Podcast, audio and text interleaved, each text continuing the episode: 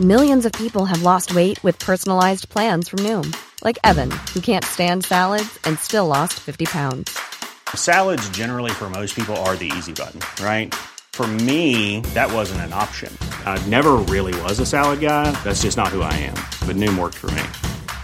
Get your personalized plan today at Noom.com. Real Noom user compensated to provide their story. In four weeks, the typical Noom user can expect to lose one to two pounds per week. Individual results may vary.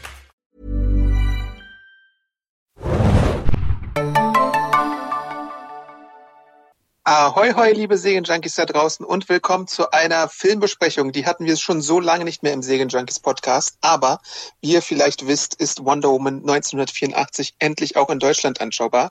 Und Adam hier, hallo. Und mit mir im Studio ist heute Moin, moin, Hanna hier.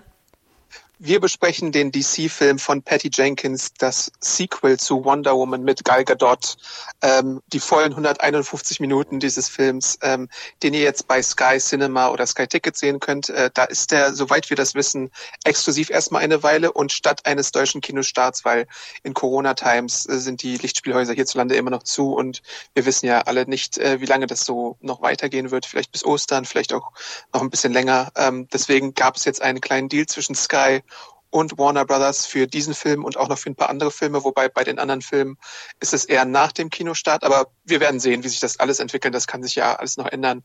Genauso ob jetzt Filme wie Godzilla vs. Kong oder The Suicide Squad vielleicht auch in irgendeiner Form bei Sky oder einem anderen VOD-Anbieter landen werden.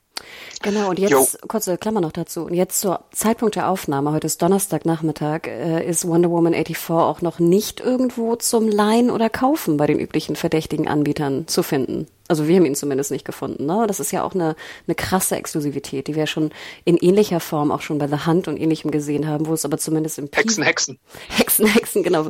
Wo man zumindest im Pivot, ne, also im Premium-VOD-Bereich irgendwie für 15 Euro dann irgendwie die Werke kaufen konnte, aber dann erst wieder einen Zeitraum später leihen. Aber das haben wir jetzt äh, nicht finden können. Also es ist schon ein, sag ich mal, engerer Exklusivdeal, als wir es vielleicht doch teilweise kannten.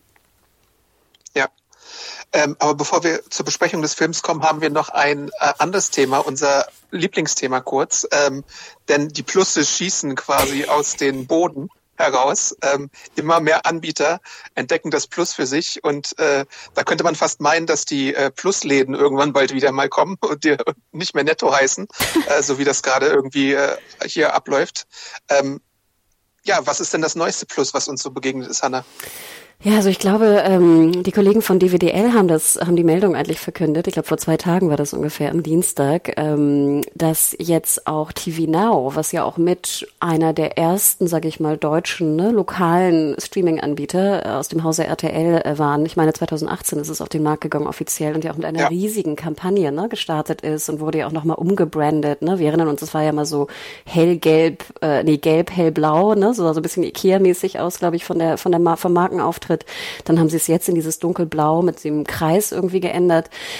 Ja, und jetzt kam die, die Meldung also, dass alle Marken, die ja auch wild verstreut sind bei RTL, also auch mit Radio und Co., dass das jetzt alles unter RTL so eine Vereinheitlichung, Vereinheitlichung bekommen soll, was ja auch durchaus sinnvoll ist, denke ich mal, wenn man sich mal die Markengemeinschaft da irgendwie anschaut. Aber dass natürlich in diesem Zuge auch TV Now äh, umbenannt werden soll in RTL Plus. Äh, ja, und es gibt ja auch gerade den Sender RTL Plus, der so ein bisschen retromäßig angehaucht ist und der soll auch einen neuen Namen erhalten bald. Also das Ganze soll ja im zweiten, in der zweiten Jahreshälfte 2021 erfolgen. Ich frage mich halt, wie sie den nennen möchten, äh, aber Ihnen wird schon was einfallen. RTL Old oder RTL Gold oder sowas in der Richtung. Ich finde aber auch ganz geil, genau wie du sagtest, dass also RTL Plus eigentlich der, der Oldies-Kanal war, ne, bei RTL. Und ich musste ja. auch ein bisschen lachen. Ich glaube, die Spitze können wir ja ruhig auch mal bringen. Ähm, in dem DWDL-Artikel von Thomas Lückerath stand auch drin, ähm, bla bla blub, ich zitiere jetzt, ähm, eine Stärkung der Kernmarke RTL entgegensetzen, die laut interner Selbstdarstellung für positive Unterhaltung und unabhängigen Journalismus sowie Inspiration, Energie und Haltung steht. Ja, Love Island steht genau für all das, was du gerade beschrieben hast.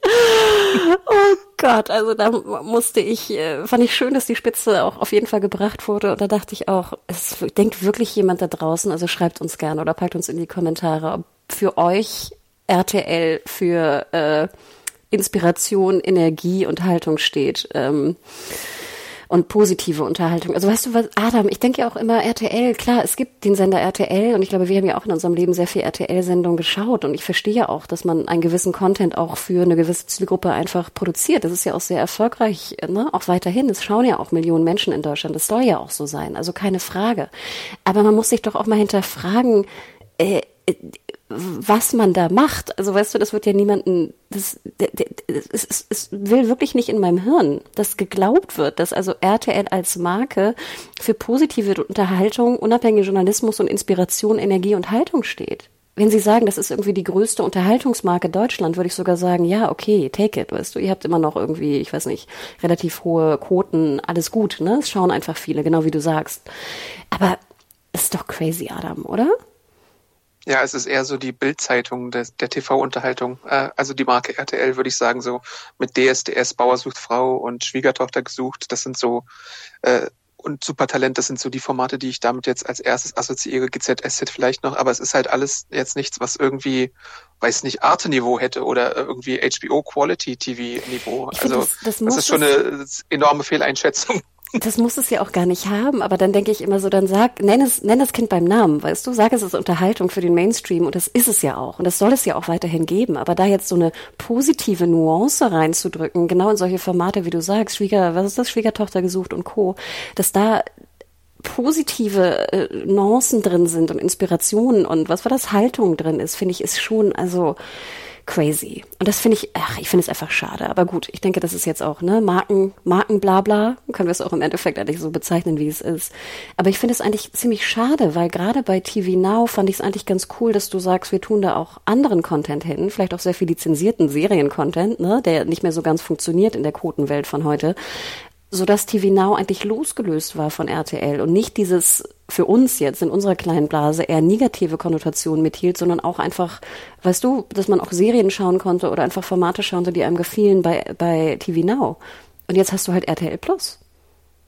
Irgendwann. Ja, ich weiß noch nicht, ob sich das jetzt unbedingt ändern wird. Also wahrscheinlich werden, also weil halt jeder seinen eigenen Streamingdienst hat, wird es irgendwann weniger vielfältig sein, aber da werden bestimmt noch so ein paar US-Serien auftauchen. Ähm, aber ist halt die Frage, von welchem Anbieter. Also, ne? In letzter Zeit da, hatten sie irgendwie Hulu und Peacock-Sachen öfter mal oder so skandinavische UK-Sachen. Ähm, es wird wahrscheinlich weniger werden, ganz klar, aber ein bisschen was könnte vielleicht noch äh, abfallen da. Und die haben ja auch erst seit kurzem, also vielleicht so seit einem halben Jahr, einem Jahr oder so, überhaupt die Originaltonoption. Ähm, das ist ja auch so ein Ding. Stimmt schon. Und ich denke auch, ich meine, es wird ja auch ein Riesenakt sein, ne? Also ich will gar nicht wissen, wie aufwendig natürlich so eine neue Marken, ne? Also die Markenvereinheitlichung ist natürlich aufwendig. Und wir wissen ja auch, ich meine, da gibt's ja auch einen großen Deal mit RTL und Magenta, ne? Das sind ja auch noch die alten, ne, die alten, sag ich mal, äh, Logos und alles drin. Ähm, also interesting. Aber ich finde ja generell interessant, dass wirklich ich würde mich ja mittlerweile schämen, wenn ich einen Streamingdienst rausbringe. Und wie gesagt, strategisch haben wir ja auch tausend Stunden drüber gesprochen, warum das sinnvoll ist für viele äh, Unternehmen oder Lizenzeigentümer. Äh, Aber ich würde mich doch wirklich schämen, Adam, das jetzt auch Plus zu nennen, oder? ich, ich frage mich halt wirklich, wo das herkommt. Also entweder waren, war, äh, keine Ahnung, irgendein Marketing-Guru zieht da mit so einer Tasche durch die Gegend und pitcht den alle dieses Plus als das äh, Allheilmittel und irgendwie die eierlegende Wollmilchsau oder so. Und ich meine, Disney Plus beweist ja auch, dass es in relativ kurzer Zeit relativ schnell erfolgreich sein kann. Aber dass halt wirklich jeder um die Ecke kommt mit dem Plus. Crackle Plus haben wir jetzt heute in der PM gesehen. Oder Joint Plus Plus ist ja das, worüber wir uns am, am meisten lustig machen. Ähm, äh, AMC Plus gibt es, äh, Paramount Plus kommt bald in den USA noch, Apple TV Plus ist natürlich eine etablierte Marke. Äh, also irgendwo, irgendwer hat irgendwann mal gesagt, Plus ist, machen Plus drauf und es wird alles geil. Ich bin ja schon kurz davor, dass ich sagen würde, mach irgendwo ein Minus drauf und ich würde es abonnieren, einfach nur, weil ich es viel geiler finde. Irgend so ein Anti-Streaming-Dienst, ja. ich, also ich finde es sehr merkwürdig. Und ich bin ja auch schon dankbar für jeden, jeden Streaming-Dienst, der halt nicht Plus heißt. So, ne, HBO Max, was wir jetzt natürlich auch erwähnen werden bezüglich Wonder Woman. Ähm, oder wie du sagtest, Paramount Plus ist ja das ehemalige dann eigentlich das CBS All Access, wo ich ja All Access eigentlich auch ganz schön finde. Also finde ich ja wirklich eine schöne Formulierung. Ähm, selbst ein Stars Play sozusagen, also Play finde ich ja äh, spannender als äh, Stars Plus. Stars ja. Plus. Also, ne, wer weiß, ob das noch kommen wird jetzt in der, in der Weltmacht äh, Erweiterung von Star von Disney. Aber ähm, ja, also ich denke, Adam Plus, du hast es damals äh, in deinem Namen ja auch schon rausgeballert ja. und es stimmt weiterhin. Dann werde ich mich jetzt Hannah Minus nennen oder so. Hannah äh, Mal oder Hannah, Hannah Durch. Hannah äh, Quadratwurzel. Ah, stimmt, Hannah hoch zwei. stimmt, auch noch eine Idee. Stimmt, wir können noch mal alles durchnehmen. Ach, aber dann kommen wir doch mal zur HBO Max, oder? Also, ja. wir haben ja auch viel darüber gesprochen, aber fang du an.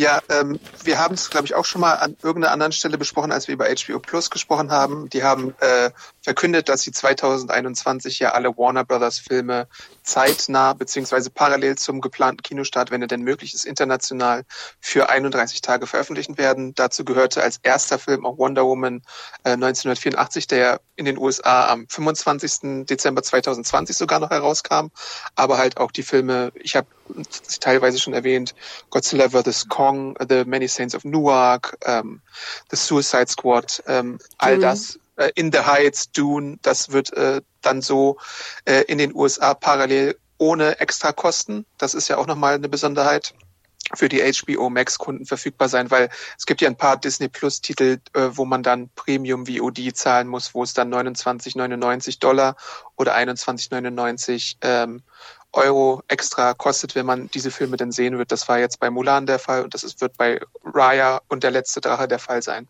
Aber hier bei HBO Max ist es gratis integriert und bei Sky ist es ja auch, wenn du Sky Ticket hast, kannst du Wonder Woman 1984 jetzt kostenfrei quasi äh, schauen. Aber kurze Klammer dazu, das finde ich ja ganz interessant. Also äh, wir wissen, HBO Max kostet in USA 15 Dollar, ne? 14,99 meine ich. Oder 15,99? Ja. Fünf, also 15 Dollar. Irgendwie sowas in der Richtung. Manchmal kriegst du es auch gratis. Genau, du kriegst es dann gratis, wenn du irgendwie ein, was war das, AT&T Telekom-Vertrag hast oder irgendwie so. Ne? Ja. Und denk doch immer dran, die HBO-Abonnenten, und davon gibt es ja immer noch so 35 bis 40 Millionen äh, in den USA, können ja auch umsonst switchen. Also die können, ne, die haben einen Zugang, auch einen kostenlosen äh, Zugang und können sozusagen es aktivieren, äh, kostenlos. Aber das finde ich ja ganz interessant. Ach ja, und es gibt, glaube ich, jetzt momentan seit einem Jahr 20 Prozent off auf HBO Max. Habe ich jetzt auch schon ganz viel in der US-Presse gesehen. Also im Endeffekt okay. kannst du 20 Prozent auch schon wieder runterziehen, was ja auch drei Dollar sind, aber es ist plus Tax, ne? Weil in USA hast du ja immer noch die blöde Steuer, Mehrwertsteuer obendrauf, je nach äh, äh Bundesland. Aber jetzt, wenn du sagst bei Sky, finde ich es ja doch auch interessant. Bei Sky ist ja weiterhin, sind die Tickets jetzt in dem Falle getrennt nach Serie und Cinema, glaube ich, sind momentan genau. die, die, oder Entertainment ja. ist, glaube ich, Serie und Cinema ist Film, ne? So ist, glaube ich, die Unterteilung. Und sprich, du könntest es ja gar nicht für 10 Euro, was ja der normale Preis eigentlich ist von Sky Ticket Entertainment, also für Serien, da hättest du ja gar nicht Wonder Woman mit dabei. Du müsstest ja Film slash Cinema dazu buchen. Und dann bist du ja schon wieder, sag ich mal, in einem, oder halt einzeln buchen, wenn du Serien nicht haben willst. Und dann finde ich, ist es ja gar nicht mehr so günstig, beziehungsweise ähm, HBO Max, was wir eigentlich immer als sehr teuren Streamingdienst im Kopf hatten, ist dann eigentlich relativ günstig, weil du ja Film, Serie und alle Shows und was auch immer alles gerade bei HBO Max rumkreucht, äh, ähm, Babylon 5 Remastered, alles ja mit drin hast. Ja, gleichzeitig muss man aber auch bedenken, so ein, so ein durchschnittliches Kinoticket kann ja auch in Deutschland jetzt inzwischen 15 bis 20 Euro kosten und dann hättest du das halt auch bei einem Mal anschauen schon äh, wieder drin. Absolut, das, das meine ich gar nicht. Also ich meine nur, dass ein Sky ja, sage ich mal, teurer ist, als wir immer glauben, weil du ja Serie und Kino immer trennst. Ja. Weißt du? Und das finde ich, sollte man einfach nur berücksichtigen, dass dann also wenn ich beides haben will, Serien und Kino und dann Sky äh, äh, abonniere, ich natürlich billiger aber wegkomme, als jetzt einmal ins Kino zu gehen, hast du absolut recht. Aber es ist sehr viel teurer als ein HBO Max äh, Abonnement. Ja, ja, ja, ja. Ne? Und das, das war mir gar nicht so bewusst. Also da fand ich nur das ganz, äh, ganz interessant. Und ich finde diese Trennung ja auch immer noch interessant, aber auch ein bisschen, es ist halt eine Trennung, die wir sonst eigentlich selten haben. Ja, aber meinst du jetzt, nur kurze Verständnis noch, meinst du jetzt ein äh, Sky-Ticket-Abo oder meinst du ein Sky-Abo, wo man dann so einen Receiver bekommt? Nee, ich gehe jetzt von den Sky-Ticket-Abos aus, weil ich glaube, wenn du Sky Q hast, wenn ich es richtig verstanden habe, hast du ja so ein Full-Packet, oder? Da hast du doch dann. Genau, genau, genau. Da hast du noch Fußball mit, glaube ich, und Sport, soweit ich weiß, oder? Da kannst du dazu buchen. Aber du hast dann, glaube ich, kannst du dazu buchen. Aber ich glaube auch Entertainment und Cinema ist zusammen, oder? Da bin ich mir gerade nicht sicher. Ich habe jetzt äh, momentan Sky Serien und Sky Filme und ich zahle dafür so rund 15 Euro, glaube ich, im Monat. Weil ich glaube, die mussten den Preis auch ein bisschen anpassen, weil ja Filme jetzt nicht nachkommen, obwohl sie natürlich damit werben, jeden Tag ein neuer Film. Aber man muss halt der Realität ins Auge sehen, dass die Filme im Moment auch wegen Corona äh, nicht mehr so nachkommen, wie es mal äh, zu einer bestimmten Zeit war. Dazu gibt's halt auch noch so Log-Angebote, dass du 7,50 für ein, ein Ticket bezahlen kannst, statt der üblichen 10 Euro. Also da kannst du schon mit so weiß ich nicht, wenn du Glück hast, kommst du da schon mit 15 Euro irgendwie raus bei, bei diesem Deal. Aber das sind Sonderangebote, ne? Also Sonder genau. ne, Angebotsformen. Aber du kannst ja monatlich kündigen. Genau. Aber das, ja, also das wäre ja sonst noch schöner. Aber du hast recht, gibt es ja auch, ne? Siehe Magenta. Ja. Wo du natürlich auch monatlich kündigen kannst, aber dann sehr viel mehr zahlst, als wenn du ein 24 Monate Angebot äh, machst. Interesting. Okay, aber 15 Euro, ja, da hast du natürlich recht. Für 15 Euro kommt man wahrscheinlich kaum noch ins Kino für Wonder Woman. Na, ja. 250 vielleicht mit Überlänge. aber stimmt. Ja, aber dann, genau, und der Film, ich glaube, das war uns auch allen klar, als er dann am 25. rauskam, also in die Kinos der USA und auch in die äh, Streaming-Welt von HBO Max in den USA, waren ja auch schon die ersten Kritikermeinungen nicht sonderlich positiv. Ja, das ist immer so ein bisschen äh, schade, finde ich. Ähm, äh, natürlich wird man dann so ein bisschen, vielleicht wenn man aktiv in der Szene unterwegs ist, beeinflusst oder sieht dann zumindest Headlines oder liest sich vielleicht mal in die Kritik rein. Äh, aber bei sowas wie Rotten Tomatoes und so hast du dann halt auch schon so ein paar aggregierte Meinungen gesehen, die den Film dann eher äh, vergessen haben. Und äh, ich glaube, wir können auch schon ein bisschen andeuten, dass wir auch einige Probleme mit dem Film hatten. Äh, aber bevor wir da einsteigen, würde ich noch kurz nochmal bei den Zahlen bleiben. Nämlich, ähm, man kann es natürlich nicht ver vergleichen, aber ich habe mir auch die Box-Office-Umsätze, die bisherigen angeschaut. Und in den USA hatte der Film bislang 41,9 Millionen eingespielt und weltweit insgesamt 157 Millionen. Das ist natürlich kein Vergleich mit den über 700 Millionen, die der erste Teil eingespielt hatte. Ähm, aber man weiß halt auch äh, in Corona-Zeiten, wer geht denn da schon ins Kino? Also war das irgendwie erwartbar, dass es solche Resultate geben wird, auch nachdem wir die Einspielergebnisse von Tenet gesehen hatten. Stimmt, und auch noch einmal zu Zahlen, das haben wir ja auch schon im letzten Podcast rauf und runter besprochen, deswegen nur ganz kurz und sehr grob, also ne, äh, zitiert mich hierzu nicht.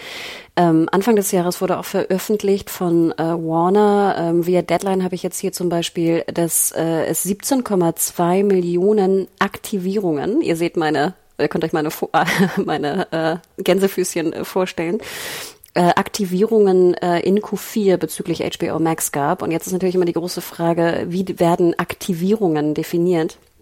Denn, und das haben wir auch im letzten Podcast rauf und runter besprochen, ähm, in USA ist ja noch diese, diese Sonderstellung von HBO, dass natürlich, es gibt ja auch HBO Urkunden, also Leute, die einfach früher HBO hatten ähm, oder jegliche Variation. Es gibt verschiedene HBO-Variationen, äh, die man äh, damals haben kann und die dürfen kriegen ja auch so eine Art Code, womit sie HBO Max aktivieren können, kostenlos. Und ja. äh, Warner ist natürlich auch ziemlich äh, tricky dabei und man kann es ihnen ja auch nicht vorwerfen. Es sind immer, es ist immer besser, bessere Zahlen zu veröffentlichen. Aber die werden natürlich zusammengeworfen. Und deswegen ist es halt wahnsinnig schwierig, jetzt mittlerweile diese Zahlen auch auseinander zu klabüsern, weil da entweder die Leute drin sind, die äh, durch AT&T einen Telefonvertrag haben, die da sowieso äh, kostenlos das kriegen und aktivieren. Dann gibt es die, die halt switchen von ihrem alten HBO-Account Account auf HBO Max und dann gibt es halt diese klassischen Neukunden, die natürlich wahnsinnig interessant sind für uns. Wer hat sich jetzt aktiv entschieden, ohne Code, ohne Möglichkeit, kostenlos HBO Max zu abonnieren? Und das ist wahnsinnig schwierig rauszufinden. Und wie gesagt, es gibt da verschiedene Annäherungsmodelle, aber keine wirklich guten.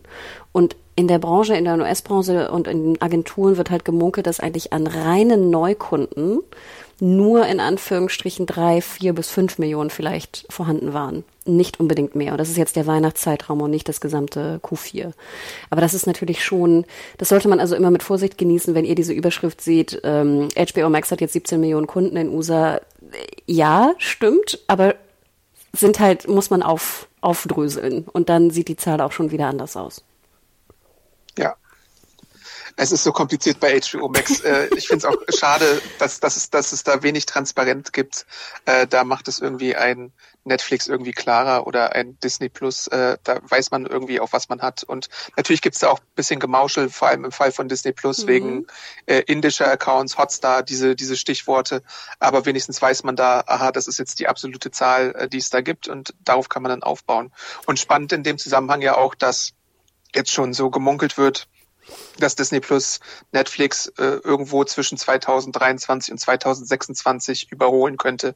Das war ja auch so eine Schlagzeile, die wir äh, in dieser Woche gesehen haben. Äh, auch ziemlich spannend. Total, und da sagst du natürlich was, ne? Wenn, wenn Disney jetzt seine eigenen Ziele, ne, sie hat ja diesen Vierjahres-Fahrplan eigentlich, als sie rausgekommen sind, dass sie die Ziele für ihren Vierjahreszeitplan nochmal hochsetzen. Und ich muss ja auch ganz ehrlich sagen, ich bin ein bisschen stolz auf uns, Adam. Wir haben in unserem Podcast ja auch gesagt, die sind eigentlich relativ niedrig gesetzt, die Ziele. Ähm, aber das natürlich dann mit Märkten wie, wie Indien und Angeboten wie solchen in Indien natürlich da wahnsinnig viel, ähm, ne, die Zahlen einfach geschönt werden können. Und da muss ich auch ganz ehrlich sagen, klar hat Netflix auch besondere Angebote, ne? also günstigere Angebote weltweit, aber im Endeffekt sind die Zahlen einfacher halt zu checken. Und wir haben ja auch ähnliche Probleme, nennen wir mal die deutschen Zahlen. Also wenn, wenn hier TV Now, ex-TV Now oder bald RTL Plus und äh, Join-Zahlen veröffentlichen, dann sind das ja auch manchmal so ein bisschen geschwirbelte oder geschönte Zahlen, meiner Meinung nach, wo es dann um Unique User geht, ähm, wo wir auch wissen, dass du ja auch bei Join kannst du ja auch gucken, ohne dich anzumelden oder ohne was zu bezahlen. Ne? Du hast ja noch ein klassisches ja. TV-Modell, du hast noch ein AVOD-Modell, also mit Werbung. Ähm, das sind einfach Zahlen, die, die man immer, und das rate ich nur jedem, der, der so eine Überschrift sieht, immer muss die immer auseinanderdröseln und genau gucken, woher kommen sie, wie wurden sie gemessen und gibt es da nicht noch sozusagen Abweichungen? Aber zurück zu Wonder Woman. Ich würde kurz den Inhalt mal zusammenfassen für alle, die gar keine Ahnung haben, worum es geht. Ähm, nachdem der erste Teil ja im Zweiten Weltkrieg gespielt hat, setzt dieser Film jetzt Im in Ersten Weltkrieg. Jahren im Ersten Weltkrieg. Shit. genau, das wollte ich vermeiden. Das ah, aber, gut, aber nein, aber denke mal dran. Ich meine, es sah ja aus wie Zweiter Weltkrieg und sollte, glaube ich, auch Zweiter Weltkrieg sein. Aber sie haben da ja zwingend den ersten draus gemacht. Deswegen kann ich ja jeden verstehen, der immer noch denkt, das wäre der Zweite Weltkrieg gewesen. Ja, aber Erster Weltkrieg, No Man's Land und so, äh, genau. das war ja die Szene damals. Äh, spielt jetzt der zweite Teil im äh, äh Jahr 1984, dem Jahr von äh, Big Brother und äh, auch Ronald Reagan und sowas, Kalter Krieg, das sind so all diese Stichworte, die man damit verbindet. Äh, Diana arbeitet im Smithsonian Institution als so äh, Kunstkuratorin und äh, Wächterin von Artefakten und so. Sie hat eine neue Kollegin, äh, Barbara Minerva, die halt auch einige Fachgebiete hat. Und äh, am Anfang des Films hält Wonder Woman einen äh, Juwelendiebstahl auf und äh, bei den Juwelendiebstählen versteckt sich auch ein Artefakt, das ganz besondere Kräfte hat. Es heißt Dreamstone und kann Wünsche erfüllen. Und dieser Dreamstone äh, setzt dann einige Ereignisse im Film in äh, Gang, die halt äh, gewisse Dinge tun. Also zum Beispiel werden Leute zurückgebracht, andere Leute verwandeln sich oder wieder andere äh, erhalten unglaublich viel Macht. So, das mal ganz grob erstmal dazu, würde ich sagen. Zwei Sachen, Adam sorry, wenn ich sage, das klingt ein bisschen wie Lazareth, Lazareth, Lazareth, wenn du Artefakt sagst. Ja. ich stotter jetzt schon wieder. Ich glaube, es ist ein Artefakt, oder? Also es ist ein schnelles Fakt hinten. Okay. ich glaube, ich glaube. Habe ich mir irgendwann mal angewöhnt. Das kriege ich nicht raus wie Lazareth. Lazareth. Total süß. Und zweite Frage, wollen wir einen Spoiler-Teil machen? Also wollen wir jetzt einmal kurz eigentlich sagen, so ganz grob? Ja, ne? Und dann gehen wir nachher in den Spoiler-Teil. Ja, okay. Ich denke schon. Ähm, ja, und wir sehen ja auch in den ersten paar Minuten, ich glaube, das ist ja auch kein Geheimnis, war ja auch dominant platziert in dem sehr, sehr guten Trailer. Ich finde immer noch der Trailer, ich sage immer Trailer, ich weiß, ich habe da auch eine komische Betonung hinten, also im Trailer, Trailer, Punkt, ähm, dass wir ja auch hier Mascara, wie ich es immer nenne, also die, die Amazonenwelt ja auch äh, nochmal besuchen werden. Und das ist ja auch in den ersten Minuten, also das wird auch noch vorkommen äh, für Leute, die das besonders toll fanden im ersten Teil. Ja, genau. Ähm, diesmal sind die Feinde, das hat der Trailer ja auch schon etabliert, ähm, Barbara Minerva, die aber äh, anfangs eigentlich noch die Kollegin ist und äh, so ein bisschen das Mauerblümchen darstellt, gespielt von Kristen Wick. Und Maxwell Lord, der so ein äh, 80er Jahre Business-Dude ist, der äh, ein Unternehmen aufbaut und halt immer mehr Macht und Geld haben würde, aber bei ihm steckt irgendwie nichts richtig dahinter und deswegen muss er sich dann halt äh, diverser Mittel bedienen, die im Film äh, zum Einsatz kommen. Ähm, Gal Gadot kehrt natürlich zurück als Wonder Woman, wissen wir alle, ähm, und ist aber relativ wenig im Kostüm zu sehen, finde ich. Würdest du mir da zustimmen? Ich wollte gerade sagen, also ich finde auch schon im Trailer wurde be mir bewusst, dass Gal Gadot äh, so schön wie sie Gal ist. Gal Gadot, ja, jetzt muss ich mir auch angewöhnen. Ich hatte vorher noch mit Biane drüber gesprochen, dass ich das richtig ausspreche und dann habe ich es wieder nicht gemacht. Das ist immer Gadot. Gadot. Ich glaube, Ja, ja, Gadot. in den Talkshows sagt sie immer noch so Gadot. Also noch so ein bisschen härter fast. Ne? Im, im, Ja. äh, jedenfalls, äh, worauf wollte ich hinaus? Ach ja, selbst in Schulterpolstern, finde ich, ist sie natürlich bildhübsch, wo wir alle immer denken, was du, wie ich sehe aus wie Scheiße in Schulterpolstern. Äh, aber nein, sie ist, äh, du hast absolut recht, sie ist mehr, glaube ich, in Schulterpolstern zu sehen als in, also 80er-Klamotte als in ihrem Kostüm. Das hat mich aber gar nicht so sehr gestört. Also ich bin jetzt niemand, der jetzt da so ein, so ein Ultra ist, der irgendwie sie permanent in dem Kostüm sehen muss. Ich hätte mir schon ein paar mehr Szenen gewünscht, wo sie als Wonder Woman richtig im Einsatz ist, weil es gibt auch anfangs eine, das ist schon fast meine Lieblingsszene im Film, äh, besagte Überfallszene, die in so einer Mall spielt. Und das ist so mit meine Lieblingsszene eigentlich im Film auch, ähm, was so Action angeht, was so die Inszenierung angeht, weil es da so ein bisschen 80er Jahre Charme hat und auch so ein bisschen mich erinnert an die Richard Donner Superman Filme, auch so vom musikalischen Einsatz her. Und das hat man später halt wirklich sehr viel weniger, meiner Meinung nach. Vielleicht kann man generell schon sagen, dass die Tonalität des Films sehr viel mehr halt 80er leicht Comedy, du nanntest genau die Superman-Filme, es hat einen sehr dollen Hauch, finde ich, davon. Ich zum Beispiel mochte diese Mall-Szene überhaupt nicht. Vielleicht auch, weil meine Erwartungshaltung halt sehr viel, also ich mochte ja sehr gern im ersten Wonder Woman auch dieses, dass sie es, finde ich, relativ gut geschafft haben, auch diese, diese Brutalität des Krieges doch darzustellen und auch diese, Ja, diese Schwierigkeit, die Wonder Woman damit hat, jetzt auch in den Ersten Weltkrieg einzugreifen. Und klar, da waren auch ein paar Sachen, die überhaupt nicht funktioniert haben.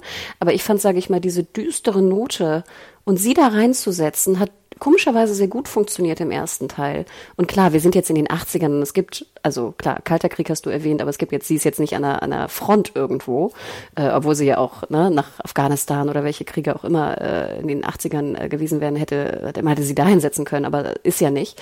Aber diese super klamaukige Note war überhaupt nicht meins, Adam. Aber es war vielleicht auch die, die ich nicht erwartet hatte, weißt du? Ich, ich Okay. hatte nicht erwartet, jetzt so eine 80er Jahre Klamauk-Comedy zu sehen. Und ich fand, es war doch eine sehr große Diskrepanz zur Tonalität des ersten Films, die mich Ja, überrascht hat schon. und ich sie nicht so mag. Hm, sorry. Ich fand so als Wiedereinstieg irgendwie äh, mit der Figur, da sieht man sie ja zum ersten Mal im Kostüm, dann auch in dem Film, fand ich es irgendwie ganz gut. Aber es, es ist für mich auch so ein bisschen symptomatisch für den, für den gesamten Film, dass es alles so ein bisschen all over the place diesmal ist. Also, dass du, wie du schon so ein bisschen erwähnst, äh, dass du irgendwie weißt, der Film nicht so richtig, was er mit all seinen Elementen, die er einführt, 80er-Setting, ähm, äh, mit, mit den Figuren, die zurückgebracht werden, mit den Schurken, äh, mit äh, gewissen Aspekten, auch Kostümen und sowas, äh, was er damit machen soll. Und dann hast du sowas, was irgendwie nichts ganz und nichts halbes ist. Und das stört mich äh, sehr oder hat mich sehr gestört beim Anschauen, was ich sehr schade fand. Ja, und ich glaube, das, was du ansprichst, trifft auch sehr auf die Bösewichte und die Bösewichtin, wie man jetzt ja neuerdings auch sagen darf, äh, äh, zu. Denn ähm, was mich wirklich besonders störte, war ähm, Pedro Pascal als, ähm, wer ist der? Maxwell, ne? Maxwell? Max, Maxwell Lord, ja. Lord, weil er spielt ja auch so, ich glaube, das kann man ja erwähnen, so ein, so ein Ölmagnaten, ne, der so ein bisschen so ein Ponzi-Scheme irgendwie aufgezogen hat, aber es geht um Öl und er spielt so diesen All-American Dream Guy, der irgendwie ne Millionen gemacht hat, sie dann verloren hat und läuft immer rum mit seinen, ne, mit seiner dicken goldenen Rolex, wenn es eine Rolex ist und Ringen und sowas. Und ich muss ganz ehrlich sagen, ich finde, Pedro Pascal ist für mich jetzt nicht so zum einen der All-American Öl-Dude aus Texas. Ich finde aber auch, er überspielt den so wahnsinnig. Also, Absolut. weißt du, er Ja. macht da wirklich halt diese, die wir, die du erwähnt hattest, diese 80er Jahre Superman-Parodie daraus. Und ich, ich mag das irgendwie nicht. Also ich, ich kann verstehen, wenn man das mag, aber ich finde gerade in der Rolle von Pedro Pascal und in seinem überdrehten, überspielte, in der überspielten Art, zum einen passt sie für mich nicht in Pedro Pascal oder er, finde ich, spielt sie auch doppelt komisch, indem sie irgendwie nicht so ganz passt. Und ich finde, es ist auch irgendwie eine, die Rolle wird dann noch merkwürdiger, weil ich halt mir, wie gesagt, so ein, so ein Texas, weißt du, so ein J.R. Ewing oder so vorstelle in der Rolle. Und da, und da, so, so glaube ich, ist sie auch geschrieben. Also vermute ich. Ähm, und ich schätze Pedro Pascal sehr. Also ich, ich, ich finde, das ist ein toller Schauspieler. Manchmal habe ich aber auch ein bisschen Angst, dass ich das Gefühl habe, ich mag ihn vielleicht auch gerne nur in kleineren Dosen. Deswegen bin ich ja auch momentan, ich glaube, soweit können wir auch schon gehen, habe ich ein bisschen Sorge vor The Last of Us, denn das Casting kam jetzt ja auch vor einigen äh, Tagen slash Wochen raus. Und er wird ja diese sehr ähm, ikonische Rolle des Joel spielen, von dem äh, Last of Us von der von der Spielserienproduktion, ähm, äh, Adaption, also Adaption eines sehr bekannten Computerspiels. Und ich muss ganz ehrlich sagen, Not My Joel, würde ich jetzt auch schon fast so ein bisschen sagen. Und als ich dann äh, Wonder Woman sah, dachte ich mir auch so, uh, ich, nicht, dass die Rollen jetzt ähnlich sind, ne, von Joel und äh, hier dem Lord ja. aus äh, Wonder Woman, aber ich mache mir manchmal so ein bisschen Sorgen, ob ich nicht, wie gesagt, Peter Pascal eigentlich lieber in kleineren Dosen mag oder in bestimmten Rollen und vielleicht jetzt nicht so in diese All-American-Rolle, die aber wie gesagt auch eine andere ist bei Last of Us. Aber ich, ich glaube, da hatte ich ein wahnsinnig großes Problem mit, weil auch die Szenen, finde ich, zu lang sind. Also dieser Charakter ist überhaupt nicht ausgearbeitet. Er hat einfach diese, ja. diese crazy Fantasie, jetzt äh, wahnsinnig mächtig zu werden äh, und hat einen Sohn, so und mehr erfahren der wir nicht von nervig ihm. ist. Genau. Und äh, ne und das ist alles und trotzdem hat gefühlt Pedro Pascal mehr Screentime als Wonder Woman. Ja, er hat, glaube ich, ich würde, also ich habe es jetzt nicht gemessen, aber so gefühlt würde ich sagen, hat Pedro Pascal fast die meiste äh, Screentime von allen Charakteren im Film, auch mehr als äh, Kristen Wiig. Ähm, gut, also wenn man es direkt abmisst, hat wahrscheinlich, sieht man Gadot wahrscheinlich noch ein bisschen mehr. Aber man sieht ihn auf jeden Fall sehr, sehr viel. Und ich bin ja ein bisschen der Meinung, man hätte ihn auch komplett streichen können, sich nur auf äh, Wonder Woman und Diana und Barbara konzentrieren können. Und man hätte, glaube ich, ein besseres Resultat erzielen können. Weil, wie du schon sagst, die Ausarbeitung seiner Motivation ist einfach irgendwie, die lässt zu wünschen übrig. Dann überspielt er die ganze Zeit auf so wirklich maniacal äh, Villain äh, Motto. Und ähm, diese Geschichte rund um seinen Sohn, darauf hätte ich auch verzichten können, weil das ist so ein, so ein typischer äh, äh, Jugenddarsteller, der einfach nur schlechtes Drehbuchmaterial bekommt ähm, und äh, den Zuschauer äh, quasi auf die Nerven gehen kann, weil er irgendwie Mitleid ernten soll oder sowas, weil sein Vater ihn vernachlässigt. Irgendwie stimmt das alles hinten und vorne nicht. Und wir haben das schon so oft gesehen, Adam, weißt du? Wir haben das schon so oft gesehen. Und gerade wie du sagst, ich glaube, wir haben alle gelernt, jetzt in diesem Overflow von Superheldenfilmen in den letzten Jahren, dass die Bösewichte besonders gut funktionieren, wenn man deren Motivation versteht. Ich meine, das ist ja auch keine Raketenwissenschaft, ja. oder? Ich würde auch Killmonger sagen, in Black Panther genau, zum Beispiel. Ne? Gib mir eine Motivation, die ich verstehe, wo ich vielleicht denke, so, hm, vielleicht hat er recht, ne? Hm, könnte auch eigentlich, ne? Ist ganz sinnvoll, was er da sagt, dass das die spannenden Charaktere sind. Und nochmal, Adam, das ist ja keine Raketenwissenschaft. Und dann sehen wir ja. jetzt hier wieder so 0815 Bösewicht, wo genau alle Punkte, die du erwähnst, einfach völlig irrelevant sind und die Motivation und das Overacting noch dazu spielen, dass du, dass ich mich echt frage, wer kam denn auf diese blöde Idee? Ich fände es auch ein bisschen schade, weil laut äh, äh, Credits sind Patty Jenkins, Jeff Jones und Dave Callahan äh, für das Drehbuch verantwortlich. Und Jeff Jones gilt eigentlich im Comic-Bereich als jemand, der ein Superschurken-Spezialist ist. Und deswegen verstehe ich nicht, wie bei beiden äh, Schurken des Films sowas dann herauskommen konnte. Bei äh, Kristen Wiig beziehungsweise Minerva aka Cheetah, die man ja später in ihrer äh, Gepardenform auch sieht, das ist ja auch kein Geheimnis, dass das passiert.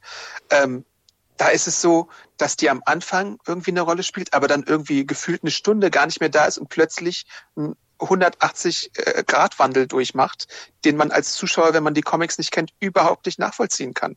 Und das ist doch, da muss man doch auch an die Zuschauer denken, die mit den Comics und der Vorlage nicht vertraut sind. Bevor ich, ich habe da ganz viel zu sagen, gleich im Spoiler-Teil, aber noch eine Sache möchte ich sagen, was auch in diese, sage ich mal, allgemein, allgemeine Dämlichkeit mit reinfällt. Man kann ja auch noch mal den Podcast hören, den wir damals aufgenommen haben zu Wonder Woman 1. Und wir hatten ja auch, wie gesagt, Probleme, aber das größte Problem, was wir hatten am ersten Film, war ja die Länge mit dem Endkampf. Also die Länge des Films, ja. vor allem durch den Endkampf, der, glaube ich, über eine halbe Stunde war, ähm, damit zusammenhing. Und jetzt habe ich das Gefühl, machen Sie den gleichen Fehler nochmal. Sie geben uns wieder sozusagen eine wahnsinnig Überlänge und jetzt nicht, also nicht ein Endkampf nur, aber halt durch den Bösewicht in Anführungsstrichen, der auch eine große Rolle zum Endkampf äh, mit beiträgt. Und ich frage mich wirklich, Warum, Adam? Denn genau wie du sagst, ich glaube sogar, wenn du Lord komplett rausgelassen hättest und da einen runden, sag ich mal, zwei Stunden Film mit äh, Cheetah äh, hast, hätte das absolut gereicht und hätte wahnsinnig viel Spaß gemacht. Und dann hätten wir vielleicht auch noch ein bisschen mehr so Feeling von diesen 80ern bekommen können. Weil jetzt finde ich, sind die, 80, ne, die 80er sind wie so ein Gimmick da eigentlich draufgestülpt, den man eigentlich, finde ich, nicht unbedingt brauchte. Also klar, es sieht witzig aus und die Poster waren auch geil und wie gesagt, der Trailer sah super aus mit der Musik und allem. Aber sonst, finde ich, ist das ja nur so Gimmick-esque drüber gestülpt und da hätten sie so viel mehr auch Zeit und Raum gehabt, das nochmal ein bisschen mehr irgendwie zu erörtern. Ja, ja über die 80er wollte ich nämlich auch sprechen. Ähm, das, da sprichst du halt wirklich auch schon einen Punkt an, der halt absolut stimmt. Du hast fast gar keinen musikalischen Einsatz der 80er. Ich glaube, es gibt ein Lied von New Order oder sowas, was, was, oder, nee, ich weiß gar Im nicht. Im Trailer war New Order. Order. Waren, ich glaube, im, im Film Im, im Trailer war New Order und ja. im Film kommt es nicht vor. Genau. Aber es gibt, glaube ich, ein 80er-Lied im ganzen Film. Und ähm, sonst nutzt man das gar nicht. Du hast äh, so ein bisschen am Anfang diese 80er Ästhetik, aber warum genau jetzt es in den 80ern sein muss, außer dass du den Kalten Krieg und die, das nukleare Wettrüsten da drin haben musst, was auch nicht hätte sein müssen, äh, gibt der Film halt dafür gar keine gute Begründung, warum es jetzt unbedingt 80er ist. Außer da, da kommen wir wahrscheinlich im Spoilerteil zu bezüglich äh, einer Rückkehr von einer Figur, die aber auch schon in den Trailern genannt wurde. Also eigentlich müssen wir da, glaube ich, auch nicht drum rumsprechen, dass äh, Chris Pine als Steve Trevor wieder da ist.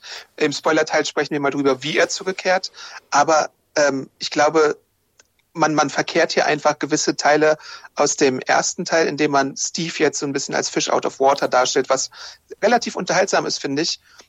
Aber insgesamt macht man halt viel, viel, viel zu wenig aus diesen 80er-Jahre-Gimmick. Und es ist jetzt nicht so wie äh, das Paradebeispiel, wie man es gut macht, Stranger Things, wo mit viel Liebe zum Detail gearbeitet wird, sondern man stülpt es, wie du schon gesagt hast, einfach über den Film drüber und so richtig notwendig ist es nicht. Es regt mich sogar eher auf, Adam. ich würde auch sogar fast sagen, ich glaube, wir haben so viel zu bereden, auch diesbezüglich, dass wir fast in den Spoiler-Teil gehen. Wollen wir mal so eine Schnellkritik, also ich würde sagen, wenn ich dann vorweggreifen kann, ich habe mich wahnsinnig gefreut und dementsprechend war natürlich meine Erwartungshaltung sehr, sehr hoch. Muss ich zugeben, davon kann ich mich auch nicht frei machen und deswegen ist meine Enttäuschung natürlich auch sehr, sehr groß. Ähm, ich habe ihn jetzt zweimal gesehen, weil ich dachte, vielleicht aber beim ersten Mal gucken, ne, meine Enttäuschungshaltung größer als meine eigentliche, ne, sag ich mal, Neutralität, die ich versuche an den Tag zu legen. Aber auch beim zweiten Mal gucken würde ich sagen, es ist wirklich ein Film, der auch vom Pacing her wahnsinnige Probleme hat. Ich finde ihn sogar teilweise echt ermüdend zu schauen, speziell so in der zweiten Hälfte. Ähm, ich würde sagen, der Anfang ist sogar gut, teilweise, teilweise. Wie gesagt, Mauszene nicht so meins. Und es macht Spaß und es hat auch wahnsinnig viel Freude gemacht, die Charaktere wiederzusehen. Wie gesagt, Gal Gadot blendend schön, wie immer. Also das ist, es blendet einen weiterhin. Ähm, vielleicht noch eine Sache, die ich vorweg auch nehmen kann. Ich fand, es war technisch auch von den Effekten her nicht sonderlich gut. Wunderte mich auch ja. ein bisschen. Ich fand, die Effekte sahen schlechter aus als im ersten Teil und sie waren ja. insgesamt jetzt in der Welt von, von Kinofilmen, also in Anführungsstrichen. Ich würde auch sagen, ich war fast froh, ihn nicht im Kino habe sehen müssen, weil ich glaube, das wäre noch auffälliger gewesen. Fand ich, waren da auch wirklich technische Mängel drin. Ähm, ich würde leider sagen, also schaut ihn euch an, genau, und, und habt hoffentlich Spaß mit, schraubt eure Erwartungshaltung runter. Ich glaube, das kann nur besser sein, denn es war kein wirklich gut gemachter Film und es ist, also ich würde auch sagen, bei den Sternen zwei, maximal zweieinhalb Sterne mehr würde der nicht kriegen von mir von fünf.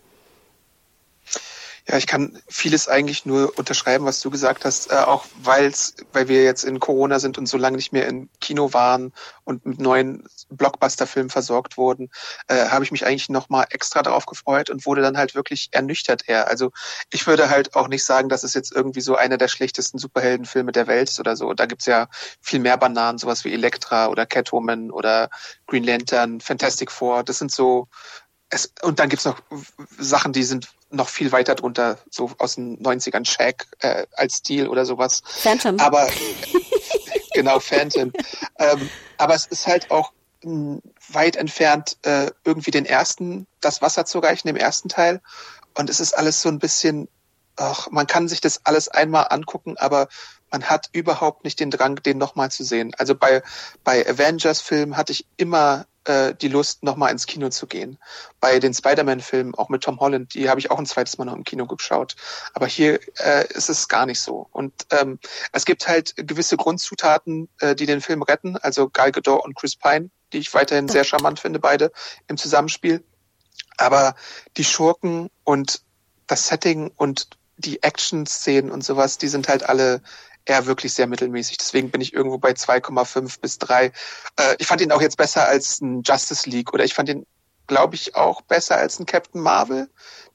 Ich müsste Captain Marvel, glaube ich, nochmal äh, sehen, aber ähm, es ist halt irgendwie für mich sehr mittelmäßig als Erlebnis gewesen und das finde ich sehr schade, weil ich mich wirklich sehr drauf gefreut hatte. Und genau wie du sagst, du hast es ja erwähnt, Patty Jenkins hat ja Gott sei Dank auch die Möglichkeit bekommen, jetzt den zweiten äh, umzusetzen in der Regie und hat ja auch mitgeschrieben und äh, ich bin wirklich bisschen baff, weil ich habe das Gefühl, äh, da steckt so wahnsinnig wenig Liebe auch drin. Weißt du, der sieht so völlig runtergeschnoddert aus.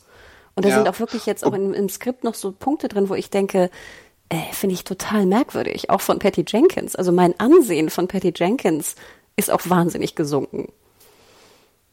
Zwei Punkte dazu. Äh, es wird einen dritten Film geben, auch von Patty Jenkins. Und äh, eine andere Sache ist, man hört von manchen Warner-Regisseuren, auch von der Birds of Prey-Regisseurin zum Beispiel, oder man hat ja auch von David Ayer gehört, dass es von Seiten Warner Brothers da manchmal Eingriffe gibt. Äh, und auch äh, Zack Snyder hat natürlich, ist auch das Paradebeispiel dafür. Also deswegen finde ich es ein bisschen schade, wenn es, wenn es denn wirklich so wäre, dass die Regisseure eigentlich was anderes vorhatten und dann irgendwer äh, von, von äh, Studioseite so massiv dann äh, was verändert hat, dass das Filmerlebnis irgendwie darunter leidet. Ähm, man weiß es nicht, weil James Gunn zum Beispiel hat jetzt bei The Suicide Squad gesagt, dass er eine komplett andere Erfahrung hatte. Also es gibt solche und solche Fälle wohl. Aber es wäre halt äh, wirklich schade. Vor allem bei dem Film, der ja auch sehr oft verschoben wurde, auch schon vor Corona verschoben wurde. Aber irgendwas ähm, ist da halt schiefgegangen auf Drehbuchebene und auf Regieebene, was ein bisschen schade ist. Ja, und du hast ihn auch noch mal kurz erwähnt. Suicide Squad haben, äh, nicht Suicide Squad, sorry, Birds of Prey, ne?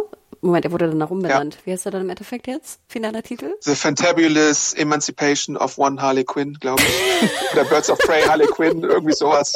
Wer weiß es schon genau. Also wie auch immer, ich glaube, ihr wisst, welchen Film wir mal mit Margot Robbie in der, Margot Robbie in der Hauptrolle, ähm, und Harley Quinn halt dem Charakter, ähm, den wir ja auch noch im Kino gesehen haben, ne? Wann lief der eigentlich? War das im Januar ja. oder wann war das? Ich glaube, es war im Februar 2020. 20, ne? Weißt du noch, wie wir im Kino saßen und da rauskamen, weißt du? Klar, hat auch seine Problemchen und so, aber wir waren irgendwie so glücklich und weißt du, so aufgebaut danach. Weißt du, wir hatten richtig Spaß im Kino. Das weiß ich noch, ja. wie wir beide da äh, rauskamen und an das Gefühl erinnere ich mich noch. Und jetzt hier bei Wonder Woman ist es wirklich ernüchtert, hast du gesagt. Und ich finde, das ist eine gute Beschreibung, glaube ich, was das Gefühl ist, nachdem man den Film gesehen hat. Und ich frage mich halt auch, das, das kann man ja jetzt natürlich nicht nachvollziehen, was wäre, wenn man den Film denn im Kino gesehen hätte. Hey, it's Danny Pellegrino from Everything Iconic. Ready to upgrade your style game without blowing your budget? Check out Quince. They've got all the good stuff, shirts and polos, activewear and fine leather goods, all at 50 to 80% less than other high-end brands. And the best part? They're all about safe, ethical and responsible manufacturing. Get that luxury vibe without the luxury price tag. Hit up quince.com slash upgrade for free shipping and 365 day returns on your next order. That's quince.com slash upgrade. Aber ich glaube tatsächlich auch, ich habe ihn auch zweimal gesehen, ganz nüchtern betrachtet, das hätte ganz wenig geändert, glaube ich, weil ich habe ihn auf jeden Fall äh, relativ aufmerksam gesehen. Also du hast ja immer das Problem, wenn du zu Hause bist, könntest du stoppen, könntest du eine Pause machen äh, und sowas. Aber das habe ich beim einmal anschauen auf jeden Fall ganz bewusst äh, äh, nicht gemacht. Also ich habe mich super doll darauf konzentriert und trotzdem war es halt, hat man halt die Schwächen äh, schon deutlich gesehen. Ähm, und das ist halt, ich glaube, das Kino hätte es vielleicht noch ein bisschen aufgewertet, weil das Kino wertet irgendwie viele Filme auf, aber es gibt ja auch die Gurken, die dadurch auch nicht aufgewertet werden. ähm. Ja, du hast, glaube ich, recht. Aber deswegen, also schaut, äh, schaut ihn euch an. Ähm, interessant ist die Diskussion, glaube ich, auf jeden Fall. Und wir werden jetzt ja auch nochmal äh, on Detail im Spoiler-Teil noch ein paar Punkte besprechen, die ich auch wirklich interessant finde diesbezüglich, vor allem was das Skript angeht. Wollen wir dann gleich mal reingehen? Genau. Also Spoiler-Teil, liebe Freunde da draußen aus Themyscira. Ach ja, was sag ich immer? Mascara, ne? Die Mascara. Wie heißt es? Themyscira? Ja, okay. irgendwie sowas in der Richtung. Also, wir können ja gleich mal bei Mascara anfangen eigentlich, die Eröffnungsszene. Also ich das war zum Beispiel so ein Moment, wo ich dachte, ach, wie schön, da sind wir jetzt. So ist so gleich am Anfang. Und wir sehen eine junge Diana, die also an einem Wettkampf teilnimmt. Alle sind schon erwachsen und sie ist noch irgendwie, ich weiß nicht, wie alt ist sie, zehn oder irgendwas und nimmt an diesem tollen Wettbewerb teil. Ich muss aber auch sagen, selbst beim ersten Sprung ungefähr dachte ich schon so, ach, die Sprünge sehen alle so derbe seilig aus. Weißt du, die sehen alle okay. so super ja. artifiziell aus. Und natürlich ist mir bewusst, dass äh, Mascara natürlich eine artifizielle, ne, virtuelle in dem Sinne Welt ist. Aber ich finde ja immer ganz schön, wenn diese Welten auch echt wirken. Also wenn ich mir vorstellen kann, dass da wirklich in Anführungsstrichen Amazonen auf so einer Insel wohnen. Ähm, und im ersten Teil hatten wir ja noch so relativ, sage ich mal, ge geerdete Szenen, wo sie irgendwie, was noch, auf einer Wiese steht oder ähnliches. Und hier sehen wir gleich dieses riesige virtuelle digitale Stadion mit halt lauter Amazonen, die halt wild an Seilen, sprich äh, oder an gleich digitalisierten, mit digitalisierten Effekten rumwirbeln und hüpfen und was auch immer. Das fand ich schon doof, ehrlich gesagt. Und dann auch wieder so typisch overpowered, weißt du, klein Diana, die sich dann also äh, behaupten kann gegen ihre erwachsenen Amazonen auf einem Pferd im vollen Galopp mit Pfeil und Bogen schießt sie also in einem winzigen Kreis die blaue ähm, Farbe hoch. Ach, Adam, ich war schon komischerweise genervt gleich von den ersten paar Minuten. Und was mich auch störte an der ganzen Szene ist, nachher ähm, fällt sie ja vom Pferd, also äh, in Anführungsstrichen, also sie wird runtergeworfen und ähm, äh, äh, wer ist das, betuppt dann, ne? Also versucht sozusagen eine Abkürzung zu finden, um dann doch noch zu siegen und wird dann aufgehalten von äh, dem Robin Wright-Charakter. Und ich muss ganz ehrlich sagen, ich dachte mir, ach so, wie interessant, jetzt relativ früh lernt also Wonder Woman was, dass man irgendwie nicht betrügen soll oder dass es keine Abkürzung gibt oder ähnliches. Und darauf wird nie wieder Bezug genommen im ganzen Film. Danke, dass du sagst. Danke, danke, danke. Ich dachte mir auch, die, die Drehbuchautoren denken sich jetzt, wir machen eine clevere Lektion, die wir später mit so einer Schleife ab, äh, abschließen äh, quasi. Aber ja. es wird im, am Ende des Films nie wieder erwähnt. Was soll denn das? Und dann dachte ich, dann lass es doch. Also weißt du, weil ich habe auch schon, selbst da, wo diese Szene aufgelöst wird, habe ich auch das Gefühl, dass sie nie genau wussten, was sie eigentlich machen wollten, weil äh, sie, also Klein Diana sagt dann ja immer so, aber es ist doch nicht fair, es ist doch nicht fair, wo ich immer denke, natürlich ist es fair. Du bist vom Pferd gefallen und hast eine Abkürzung versucht. Also ist doch ganz fair, dass du vielleicht nicht gewinnen sollst. Weißt du? Und dann kommt ja. aber hier die Mutter, also Conny Nielsen, und sagt dann immer so, ach Kind, es ist noch nicht deine Zeit. Ne? Später wird deine Zeit sein. Wo ich denke, hä, was hat denn jetzt die Zeit und das Alter mit Betrügen beim Spiel zu tun, beim Wettbewerb? Ja, äh, äh kurze Berichtigung dazu. Ähm, ach doch, ist sie. Ich wollte gerade sagen, ich verwechsel nämlich Robin Wright und Connie Nielsen immer, aber du hast recht, das ist die Mutter. Okay, doch also, eine Berichtigung. Ich nehme es zurück. Kurze Klammer dazu, ganz ehrlich, Robin Wright in dieser Amazonenrüstung, wie hot ist sie bitte? also sonst, weißt du, die ganzen anderen Amazonen sind ja auch nicht, mein Conny Nersen ist ja auch eine wunderschöne Frau, weißt du, keine Frage.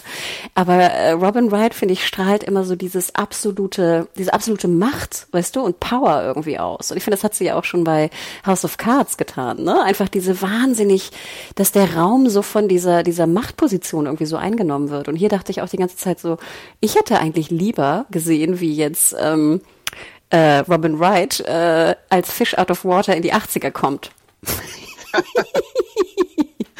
ich glaube, das hätte ich fast lieber gesehen. Und dann vielleicht böse wird oder so. Kann ja auch sein. Ist mir eigentlich ziemlich wurscht. Aber ich fragte mich, warum eigentlich nicht Robin Wright irgendwie mehr Screentime gibt oder warum sie nicht mehr auch solche Rollen spielt. Denn sie stehen ihr wahnsinnig gut.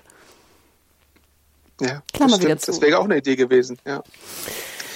Aber deswegen, Adam, weißt du, da war ich schon gleich, also nicht, dass ich natürlich wusste am Anfang beim Schauen, dass es nachher keinen Rückbezug gibt, aber ich dachte mir auch so, ich, ich will es ja auch nicht übermäßig haben, weißt du, nachher sind wir sonst hier so bei, weißt du, He-Man und Orko, wo du am Anfang irgendwie die Lektion liest, hörst und nachher kommt dann, weißt du, Orko dahergeflogen und sagt dir noch so, liebe Kinder, habt ihr jetzt auch gelernt, dass das nicht gut ist.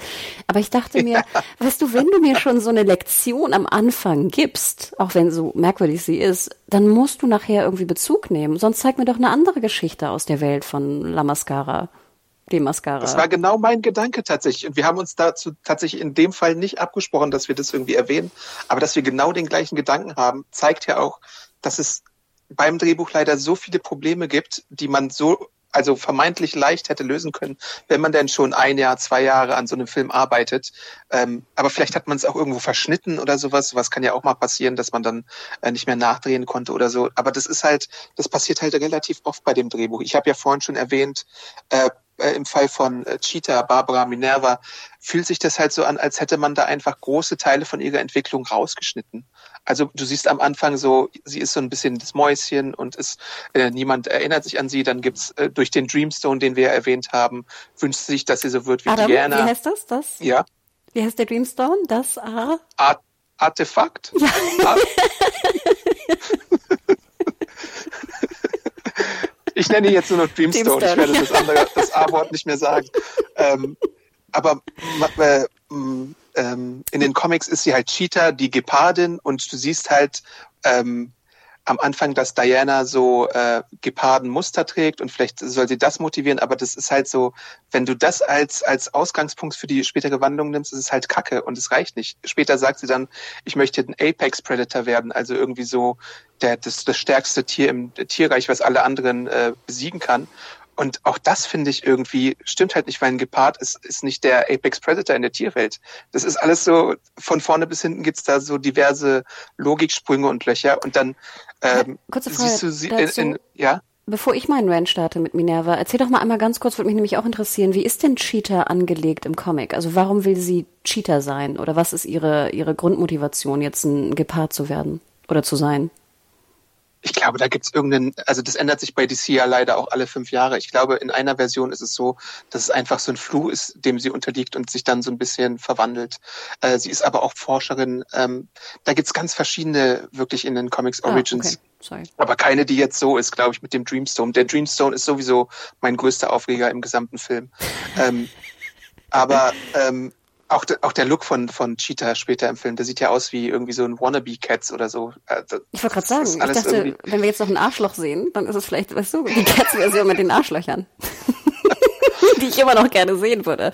Aber ich dachte auch, das findet ja, doch niemand positiv, oder? Also, ja. und genau wie du sagtest, dann Apex Predator muss ich dann auch erstmal gucken, okay, was ist das eigentlich genau? Okay, ne, genau wie du sagtest, jetzt also sozusagen. Aber dann dachte ich auch so, weiß dann der Dreamstone, dass sie dann also so eine Katze werden will? Oder wird das dann automatisch angenommen? Weil du hast natürlich recht, sie hat ja diese, diese Leopard Prince hat sie ja immer gesehen und bewundert. Aber ich fand es auch, erstmal, dass sie auch zweimal wünschen konnte, erstmal, dass sie auch ihre Wünsche ja.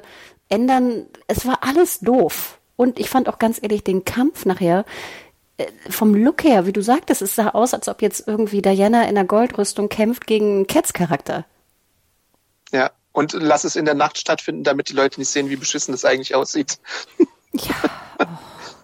Aber soll ich schon mal rumranten, was ich bei Minerva schon dachte, die ganze Zeit? Ja, mach mal. Also, ich fand den Anfang ja wirklich ganz schön. Ich mag das immer gern, wenn, wenn sozusagen Diana oder generell auch äh, weibliche Charaktere eine, eine, einen Job haben. Weißt du? Also ich, ich mag das wirklich gerne. Und auch mit ähm, Minerva, Barbara, ne, fand ich das, das erinnerte mich sehr an ähm, Catwoman in Batman Returns ist, glaube ich, ne? Von ich glaube, das war auch ein bisschen beabsichtigt. Weil ich also liebe diesen auch Film. diese Wandlung, ne? Ich ja. liebe diesen Film. Ich liebe auch Michelle Pfeiffer, wie sie Catwoman spielt. Und da ist sie ja auch so dieses Mäuschen, ne? Die Sekretärin, die immer von allen auf den Kopf kriegt und alleine ist und nach Hause geht und keine Freunde hat und sowas. Und natürlich ist es auch eine Trope, die wir zehntausendmal gesehen haben, ne? Keine Frage. Aber hier fand ich das, ich war sozusagen offen dafür.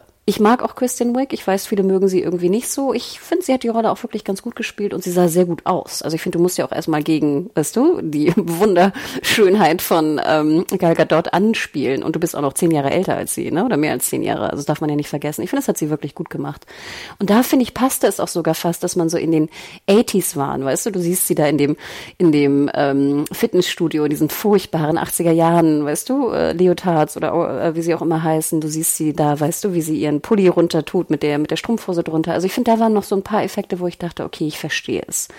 Dann fand ich ja diesen Wunsch, dass sie so sein möchte wie Diana, finde ich, war auch sinnvoll hergeleitet, ne? Wenn du diese Göttin ja, natürlich das, das noch, hast, ja. ne? In diesem Büro und alle, alle gucken nach ihr und keiner beachtet dich.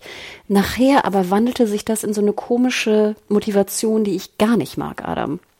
Und zwar finde ich, hatte das nachher vor allem in diesem Kampf im, im Weißen Haus so ein Touch, als ob sie so eine Eifersucht spürt. Also als ob sie nicht so sein möchte wie Diana, weil sie das eigentlich cool findet. Weißt du, ich möchte auch so sein wie Gal Gadot in, in, weißt du, in dem Film in Anführungsstrichen, sondern es hatte so einen Touch von, ich möchte besser sein, ich möchte die Schönste sein im Raum, ich möchte, dass alle Männer mich anschauen, ich möchte, dass, weißt du, mir alle Männer irgendwie jeden Wunsch vom äh, ablesen, ich möchte auf die Party kommen und alle gucken mich an, ähm, ne? Und das sind so, ich persönlich jetzt finde das jetzt nicht besonders positiv konnotierte Wünsche von weiblichen Charakteren, weil das halt auch immer so ein bisschen suggeriert, dass da so eine Art Zickenkampf drunter herrscht den ich mhm. sowieso nicht mag und generell auch dieses Wort Zickenkampf nicht mag. Aber dann dachte ich mir auch so, wie schade eigentlich. Du hast doch jetzt Minerva, die, die wünscht, sie sei wie Wonder Woman und hat dann die gleichen Kräfte wie Wonder Woman. Wie geil wäre das bitte, wenn du sozusagen jetzt eine Barbara Wonder Woman hast und eine Diana Wonder Woman und dann kämpfen sie mit den gleichen Kräften. Vielleicht klaut sie ihr noch das Lasso oder irgendwas, weißt du? Also, das ist doch viel, viel spannender eigentlich, als jetzt, dass ich da so eine Art aufobtruierten Zickenterror daraus mache, wer jetzt irgendwie die meiste aufmerksam bekommt ich bin mir nicht sicher, ob ich, äh, ob, also es ist auch so ein bisschen so ein ausgelutschtes Ding, dass du in äh, Superheldenfilmen äh, dem Helden quasi sein Spiegelbild entgegenhältst. Also was hattest du ja bei Iron Man und Ant-Man und sowas äh, öfter mal ähm, also das ist ja auch manchmal ein bisschen langweilig. Black Panther hatte ja auch so ein bisschen das Problem, dass du im Showdown dann zwei Typen im Black Panther Suit gegeneinander hattest. Das ist, das ist manchmal ein bisschen langweilig, würde ich sagen. Aber du hast schon recht, was, was du über äh, Barbara kritisierst. Was ich äh, finde, was dann da noch dazu kommt, ist dieses Klischee beziehungsweise die Trope, dass du einen Nerd äh, auf so eine Art und Weise verwandelst, die immer wieder in Superheldenfilmen vorkommt. Sowas hast du bei Iron Man 3 gehabt mit dem Guy Pierce Charakter, sowas hattest du bei Riddler damals gehabt in Batman Forever, sowas hast du bei Catwoman hat's besser gemacht, da stimme ich dir zu. Aber sowas hast du halt immer wieder. Elektro bei Amazing Spider-Man 2. Diese Beispiele lassen sich so vielfältig äh, erweitern. Und es ist irgendwie, da gab's auch Memes zu schon. Also, äh, dass du wirklich so eine Reihe von Gesichtern hast, wo du den Nerd mit der Brille gesehen hast, der dann später zu so einem Badass oder sowas oder möchte gern Badass wurde. Das, das fand ich zum Beispiel ein bisschen ermüdend an der ganzen Geschichte. Was ich gut fand, ist die Freundschaft, die am Anfang zwischen den beiden etabliert wurde, die ja dann auch zu äh, in so einer Recherche mündet über die Herkünfte des Dreamstones und so. Das fand ich alles noch gut. Aber irgendwann verschwindet sie halt einfach und dann taucht sie später wieder auf, weil Maxwell Lord irgendwie diese Screentime frisst und dann plötzlich gibt's diesen harten Cut, wo der zweite Wunsch kommt und dann siehst du sie halt im Cheetah-Kostüm und das fand ich irgendwie ungeschickt und irgendwie unbefriedigend gelöst alles. Noch kurz zu Minerva. Ich finde aber gerade, du hast natürlich recht, diese Spiegelung von Kräften haben wir auch schon zigtausend Mal gesehen. Selbst ich, ne, die wenig Comics in meinem Leben gelesen hat. Aber ich finde gerade bei Wonder Woman hätte es sogar noch fast geklappt, weil ja auch die Wonder Woman Kräfte so schwammig, also sind ja so groß, weißt du, sie kann ja alles. Weißt du, was mhm. ich meine? Also sie ist ja jetzt nicht, ist ja nicht so, sind ja nicht so Kräfte wie bei Spider-Man. Die sind ja schon sehr speziell, ja. finde ich. Bei Wonder Woman ist es ja wirklich, sie ist wahnsinnig stark und kann wahnsinnig, also wir, wir gehen nachher ja nochmal aufs Fliegen und unsichtbar machen ein, glaube ich. Aber ähm, weißt du, da hätte ich es ja sogar noch spannend gefunden, sie hätte sie ja auch anpassen können auf sich, also hier Minerva, ne? Aber diese Kräfte sind ja, sage ich mal, sehr schwammig oder sehr weit gefasst der eine Punkt. Und der andere Punkt, den du sagst mit dem Nerd, ich finde ja eigentlich, dass Minerva gar kein Nerd jetzt in meiner Definition ist. Also klar, sie ist sehr wissend in ihrem Job, aber sie ist ja auch eher so ein bisschen so ein Loser, würde ich es nennen. Also sozialer Loser, wo ich ja immer sage, Nerds sind nicht unbedingt Loser. Also da würde ich schon, weißt du, eine Trennung von machen, logischerweise. Was ich aber da nicht mochte, war, sie bekommt dann ja eigentlich das, was sie will. Also sie trifft sich ja mit Diana und genau wie du sagst, sie gehen auch dann was trinken und das ist eine wahnsinnig schöne Szene, finde ich, wobei ich mich frage, ob Diana wirklich Spaß hat in dem Moment, weil ja auch Minerva jetzt nicht besonders interessant aufgebaut ist. Also das finde ich ja schon schade. Ja. Ihr Charakter wird ja einfach, klar, sie ist irgendwie sozial irgendwie schwach, also nicht so akzeptiert und nicht so erfolgreich, aber sie wirkt ja auch, sie kriegt ja auch keine Attribute in ihrem Charakter, der sie wirklich interessant machen würde. Also, dass sie wirklich irgendwie ja. charming wäre oder irgendwas. Und deswegen fand ich, war die Szene auch schon so ein bisschen ähm, verwirrend. Und nachher, wenn sie dann ihre, was sie verliert, es geht ja auch immer darum, wenn du einen Wunsch äußerst, dann verlierst du ja auch das, was dir besonders oder was dich besonders ausmacht genau. und dir besonders wichtig ist. Dann sagt ja auch Diana, du hast deine Menschlichkeit und deine Nettigkeit und sowas, äh, ich weiß nicht, was das genaue Wort war, verloren, wo ich dachte, wir wussten da vorher gar nicht, ob jetzt wie nett und lieb eigentlich Minerva ist. Also weißt du, was ich ja. meine? Sie verliert dann eigentlich etwas, was ihr vorher gar nicht wirklich, was sie vorher gar nicht hatte. Klar, sie gibt jetzt irgendwie dem Obdachlosen was zu essen, aber ich würde sagen, das macht sie jetzt nicht zu dem, weißt du, das ist jetzt, also ich hoffe, sie hat noch sehr viel mehr, als dass sie einem Obdachlosen was zu essen gibt. Also ich hoffe, dass ja. ne, da noch mehr drin steckte. Und das fand ich so schade, Adam, weißt du? Das kann ich schon nachvollziehen. Ich, ich fand auch gewisse Entscheidungen einfach so ein bisschen, das ist so ein bisschen, äh, es gibt ja dieses, es gibt zwei Szenen in dem Film, wo, wo Barbara im Park von einem äh, Betrunkenen angesprochen wird und belästigt wird. Und die fand ich auch beide irgendwie so sehr oldschool-mäßig und so ein bisschen, es soll natürlich zeigen, dass sie später sich wandelt und äh, austeilen kann. Beim ersten Mal wird sie von äh, Wonder Woman bzw. Diana gerettet äh, und so. Und diese Übergriffigkeit ist natürlich auch total scheiße, aber irgendwie fand ich, wie das alles so dargestellt wurde, war halt auch so altmodisch irgendwie und irgend, irgendwo weiß ich nicht, diese Szene fand ich einfach irgendwie ganz merkwürdig. Total, Adam, ging mir genauso. Das hatte wirklich was so wie so von Klamaukig aus den 80ern, ne? Alle Männer sind irgendwie böse, laufen im Park rum und überfallen jetzt alle Frauen so ungefähr. Ja, Klar, sowas, sowas in der Richtung. Ne, sowas gibt es auch noch heute, das wollen wir ja gar nicht äh, bezweifeln und das ist ja auch ganz schlimm und so, dass es das gibt. Aber es war wirklich, es war die Ernsthaftigkeit und das Problem des Ganzen kam gar nicht rüber, weil es halt so komisch klamaukig war. Und du hattest halt auch nur so zwei ja. Arten von Männern. Du hattest also den besoffenen, ähm, in Anführungsstrichen, der jetzt sie immer anmacht oder der ihr, die Männer, die ihr hinterherrufen, ne, dieses Catcalling mehr oder weniger. Ja. Und dann hattest du, sag ich mal, wieder die, die sehr eindimensionalen Nerds im, äh, in, äh, in dem Smithsonian, die ihr immer nur dann, jetzt wo sie hot ist, irgendwie jeden Wunsch und, weißt du, rumsimpen, wenn ich jetzt mal das Wort benutzen kann. Und du hattest so überhaupt Ist natürlich auch so ein bisschen die Oberflächlichkeit der 80er wahrscheinlich, die man abbilden wollte, aber irgendwie äh, wirkt das alles äh, zu eindimensional, wie das präsentiert wird. Und nochmal, was wollte denn Barbara mit ihrer Kraft? Wollte sie wirklich dann nur sozusagen jetzt das Hottie des Büros sein und dann auf dem, weißt du, auf dem Tisch sitzen und alle glotzen sie an und finden sie toll? Was ist denn das für eine Motivation? Ja. Also das ist keine Motivation, mit der, mit der ich mich irgendwie identifizieren kann. Ja. Aber das gilt ja auch für beide Schurken, dass deren Motivation irgendwie gar nicht im Film so richtig klar gemacht wird. Also vielleicht kommen wir jetzt mal zum Dreamstone. Ähm, ich finde ja insgesamt dieses Konstrukt des Dreamstone so, ich war geschockt, als ich das das erste Mal gesehen habe. Ich dachte mir, das kann nicht euer Ernst sein. Das wollt ihr jetzt als Grundlage benutzen für eine Multimillionen-Dollar-Fortsetzung, ja? Ähm, ich, ich wurde sehr, und zwar im negativen an so alte TV-Serien erinnert, die, die solche, die solche äh, Dinge da einbauen. Es gibt eine Simpsons Halloween-Folge, die genau so, die benutzt eine Affenfoto, die hat genau das gleiche Prinzip. Du hast irgendwie so viele Wünsche wie die Finger an der Hand frei, aber es hat immer eine negative Konsequenz. Und ähm, das Problem an dem Dreamstone ist für mich A, die Regeln werden nicht etabliert, B, die Regeln werden ständig geändert, wenn sie dann mal so ein bisschen vage etabliert wurden. C, äh, Maxwell Lord verwandelt sich irgendwann in den Dreamstone und dann macht alles noch viel weniger Sinn, äh, weil er ja dann irgendwie bestimmen kann, was die Konsequenz ist, was er sich nimmt, äh, wird immer mächtiger, überspielt immer mehr den Charakter. Das, das, das, das fand ich alles irgendwie total schwach. Ja, und es, es äh, endet dann ja oder kumuliert dann ja auch noch alles, was du gesagt hast, ist natürlich absolut, stimmt absolut. Und dann hast du noch dieses Crazy Town Ende, wo dann jeder einfach nur sich gedanklich was wünschen kann. Das kommt in Erfüllung.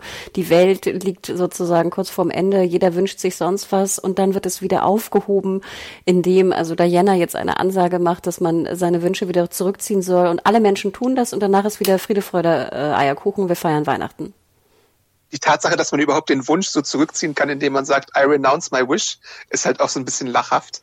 Äh, aber dass es dann bei allen klappt, das ist irgendwie, weiß ich nicht, das ist schon wieder so eine unbefriedigende Sache an dem ganzen Film. Aber bei dem, bei dem Dreams, ja. Ja, und da war keiner, keiner war da im Writers Room, der irgendwie mal sagte so, hey, finde ich irgendwie doof.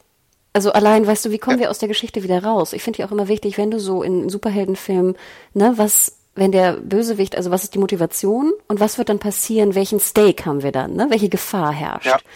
Es wundert mich wirklich, dass das irgendwie jemand hin aufgeschrieben hat und alle meinten so, mm, ja, finde ich toll. Ach, wie toll ist das denn? Dann haben wir irgendwie Konflikte hier und kalter Krieg und Raketen und nachher denkt dann jeder einfach so, wie toll, wie gut die Menschlichkeit ist und Diana, weil weil sie da durch die Ansage das durchflüstert, die alle hören, äh, äh, zieht jeder seinen Wunsch zurück und dann ist die Welt wieder in Ordnung. Ist das nicht eine tolle Message? Adam, wo ja, sind wir merkwürdig. denn? Wo sind wir denn? also wir haben jetzt etabliert, Barbara wünscht sich wie Diana zu sein. äh, Maxwell Lord wünscht sich, ähm, der Dreamstone zu sein und halt ultimative Macht zu haben oder so, keine Ahnung. Ich bin mir immer noch nicht sicher, was jetzt wirklich sein Wunsch war. Ähm, und was wünscht sich Diana? Die ist nämlich die allererste, die sich was wünscht. Sie wünscht sich Steve Trevor zurück. So. Und Steve Trevor taucht eines Tages wieder auf, stalkt sie so ein bisschen. Ich habe mich erstmal gefragt, woher weiß er eigentlich, wo sie ist. Wird dann aber erklärt, er hat ein bisschen äh, im Telefonbuch geschaut und ist ihr dann nachgestellt. Das, das hat er ja tatsächlich gemacht. Aber es ist nicht der normale Steve Trevor zurück, sondern der Haken an der ganzen Sache ist, dass Steve Trevor für die Welt aussieht wie der Schauspieler, beziehungsweise die Figur, äh, von ähm, dem aus Life Unexpected bekannten äh, Christopher Polaha und ähm, quasi dessen Identität übernommen hat. Ich mochte, ich mochte ihn auch gerne, aber was, was zur Scheiße ist das für eine Konstruktion, um ihn zurückzubringen? Da muss doch irgendwer gesagt haben, das ist die schlimmstmögliche Art und Weise, wie man diese Figur zurückbringen kann. Wenn du ihn zurückbringst durch Magie, dann kannst du ihn zurückbringen. Aber durch so ein Konstrukt, wer hat den denn da irgendwie äh, ein Floh ins Ohr gesetzt? Und das, um meinte, ich, und das meinte ich nachher auch mit Patty Jenkins, weil ich immer denke, dass wenn du da eventuell, das ist jetzt sehr überspitzt von mir geäußert, ne? also bitte nimmt das nicht für bare Münze, aber ich denke, du hast ein, sag ich mal, ein, ein Writers Room, der jetzt auch mit von einer Frau besteht und dann erdenkst du dir etwas, dass er also zurückkommt, aber nicht einfach nur magisch zurückkommt, was sie ja durchaus hätten machen können. Einfach magisch, er ist da, bumm. Nein, er geht in einen Körper und ich meine, wir wissen doch, welche Zeiten da draußen sind gesellschaftlich, Gott sei Dank, dass solche Sachen auch diskutiert werden. Und er benutzt jetzt, also er überwältigt ne, und benutzt einen fremden Körper, schläft mit Wonder Woman, tut alles Mögliche mit diesem Körper und nachher ist dann der Körper, also wird wieder zurückgeführt an den Menschen. Ist doch crazy, ja. Adam. Da hat keiner gedacht, so, ja. hm, ist noch ein bisschen komisch, wenn wir jetzt einfach diesen Körper sozusagen benutzen für, für äh, Steve Trevors äh, Aktionen. Vor allem, ich finde, sie, sie führen es ja auch noch so ein bisschen ins Lächerliche. Das finde ich ja noch so komisch. Also sie, ja. sie, nicht, dass sie es besprechen müssten, aber ich fände es doch eigentlich, das fände ich sogar fast ganz interessant. Hätte ich ganz interessant gefunden. Stell mal vor, irgendwie, du siehst jetzt deine große Liebe nach 70 Jahren wieder und dann so, oh shit, darf ich jetzt den Körper benutzen, um, weißt du, dürfen wir jetzt miteinander schlafen, weil du, weil wir den Körper von einem anderen Menschen gegen seinen, gegen seinen Consent gebrauchen? Ich finde ganz ehrlich, das ist eine ziemlich interessante Diskussion. Ja, aber sie machen halt so diese übergriffige Variante, die irgendwie, das ist total unangenehm, wenn man mal mehr als ein paar Sekunden drüber nachdenkt. Und es wäre halt wirklich mit, mit den Mitteln, die sie haben, mit der Mythologie, mit Magie, mit Wish Fulfillment, wäre es halt, hätte es tausend andere Varianten gegeben, wie man es hätte machen können. Aber sie machen irgendwie sowas. Das ist, das, das geht einfach nicht in meinen Kopf, was da los war. Ich hätte es auch ganz interessant gefunden, also unabhängig, dass sie es natürlich hätten diskutiert müssen, aber wie interessant wäre es denn gewesen, wenn äh, Trevor in den Körper einer Frau springt? Mhm hätte man, finde ich, ja auch drüber nachdenken können. Aber natürlich auch mit der Diskussion ne, der, der Nutzung dieses Körpers, also ob Mann oder Frau oder, oder wer auch immer sozusagen diesen, äh, die Nutzung des Körpers muss natürlich auch äh, besprochen werden. Aber ich finde, das hätte man ja, wäre auch ein interessanter Gedanke gewesen. Es gibt aber noch etwas, Adam, was mich noch viel mehr aufgeregt hat. Und okay. zwar, wir sehen doch am Anfang, bevor Steve jetzt zurückkommt, sehen wir doch das einsame Leben von Diana. Und das ist nämlich ja. auch eine Truppe, die mich wahnsinnig macht. Vor allem in amerikanischen, weißt du, wohin ich will? Ja, ich, ich kann es mir fast denken, aber sag mal. In amerikanischen Filmen ist es ja immer so, weißt du, wenn du jetzt, wenn ich jetzt jemanden liebe, dann und die, diese Person stirbt oder oder verschwindet, also stirbt ist es meist die Truppe, dann darf ich nie wieder jemanden lieben. Ne, ich beweise ja. eigentlich für das Publikum und nur fürs Publikum und für alle meine Mitmenschen, wie sehr ich diesen Menschen oder diese Person geliebt habe, nur dadurch, indem ich nie wieder jemanden liebe und nie wieder mit jemandem mhm. schlafe oder intim werde, sondern mein Leben lang einsam bin und an diesen Menschen denke. Und dann weiß nur das Publikum und jeder, der mir zuschaut, dass ich diesen Menschen wirklich geliebt habe. Adam, es kann ja. doch nicht wahr sein, dass wir jetzt wirklich, dass, dass äh, Patty Jenkins und das Autorenteam jetzt das so geschrieben haben, dass also 70 Jahre lang, deswegen Erster Weltkrieg, wir sind 84, Erster Weltkrieg 14 bis 18, ne, 70 Jahre lang, durfte also jetzt wunderschöne Gal Gadot alias Diana alleine im Restaurant sitzen, durfte kein Menschen lieben, keiner durfte sie lieben, wahrscheinlich hat sie auch mit niemandem geschlafen oder irgendwas, weil sie ja, wie gesagt, Steve jetzt so geliebt hat in diesen paar, ich weiß nicht, wie viele Tage waren das, wo sie sich gesehen haben im Ersten Weltkrieg, ähm, nur dann wissen wir, wie doll diese Liebe ist. Ich glaube, es hackt, Adam. Ich glaube, es hackt. Äh, das, ja, das, das ist, kann das doch nicht wahr witzig. sein. dass diese Frau 70 Jahre lang allein im Restaurant sitzt und dann denken wir alle so, ach, das ist wirklich Liebe, was sie spürt. Das ist wirklich, die hat ihn das wirklich ist jetzt, geliebt. Das ist jetzt nur eine äh, fadenscheinige Erklärung, aber äh, in Themyscira gibt's ja auch keine Männer. Also die haben ja auch jahrhundertelang überstanden, ohne irgendwie Männer bei sich zu haben. Nur ein, ein äh, Gedanke dazu. Na gut, also Aber Adam, kurze Klammer, sie könnten ja auch Ja. nicht Männer lieben, sondern Frauen lieben. Ja, ja, klar, klar, klar. Ich wollte es nur mal anführen. Aber du siehst einfach, Ähm. aber es wird dir doch suggeriert, dass sozusagen Diana niemanden geliebt hat. Also ob Mann, ob Frau, Ja, ja. ob mehr oder weniger. Ich stimme dir vollkommen zu und ich finde es auch irgendwie ein bisschen merkwürdig. Und auch, ja, das, das, das, äh, das, ähm, also sie, sie hat ja den Wunsch und ihre Konsequenz ist ja dann, dass sie ihre Kräfte verliert. Und das regt mich ja auch so ein bisschen auf, dass du in dem zweiten Teil eines Films auf so ein auch wieder angestaubtes Konzept äh, zurückgreifen musst. Und da sind wir wieder bei Superman zurück, wo das auch passiert. Im ersten oder zweiten Teil schon. Ich bin mir jetzt gerade gar nicht mehr sicher. Aber halt auch in den Christopher Reeves-Filmen.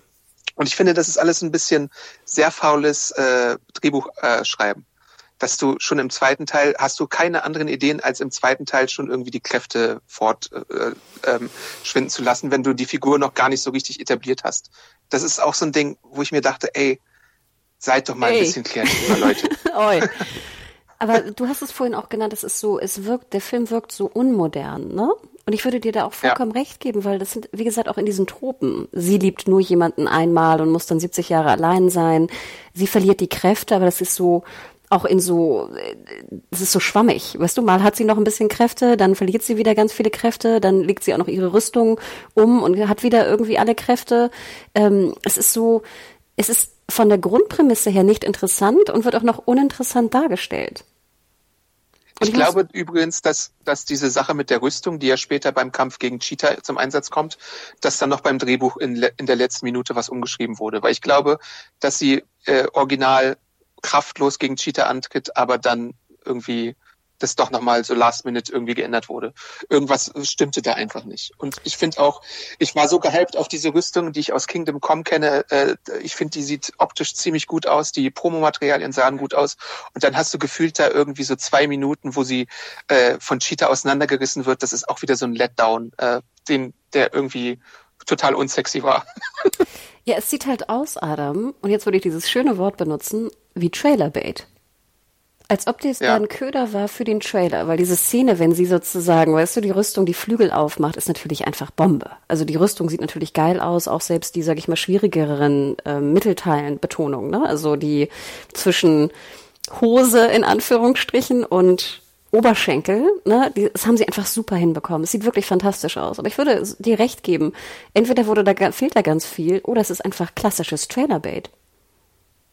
Weil es einfach im Trailer, weißt du, diese, das kommt so gut rüber und die, die, die, die äh, Promomaterialien sind so fantastisch, dass sie das dann noch mit reingequetscht haben. Ja, ich glaube es fast auch. Der, der Trailer war wirklich, der weckt so viele Erwartungen, die dann leider im fertigen Film halt nie richtig erfüllt werden können. Und das ist so, so schade.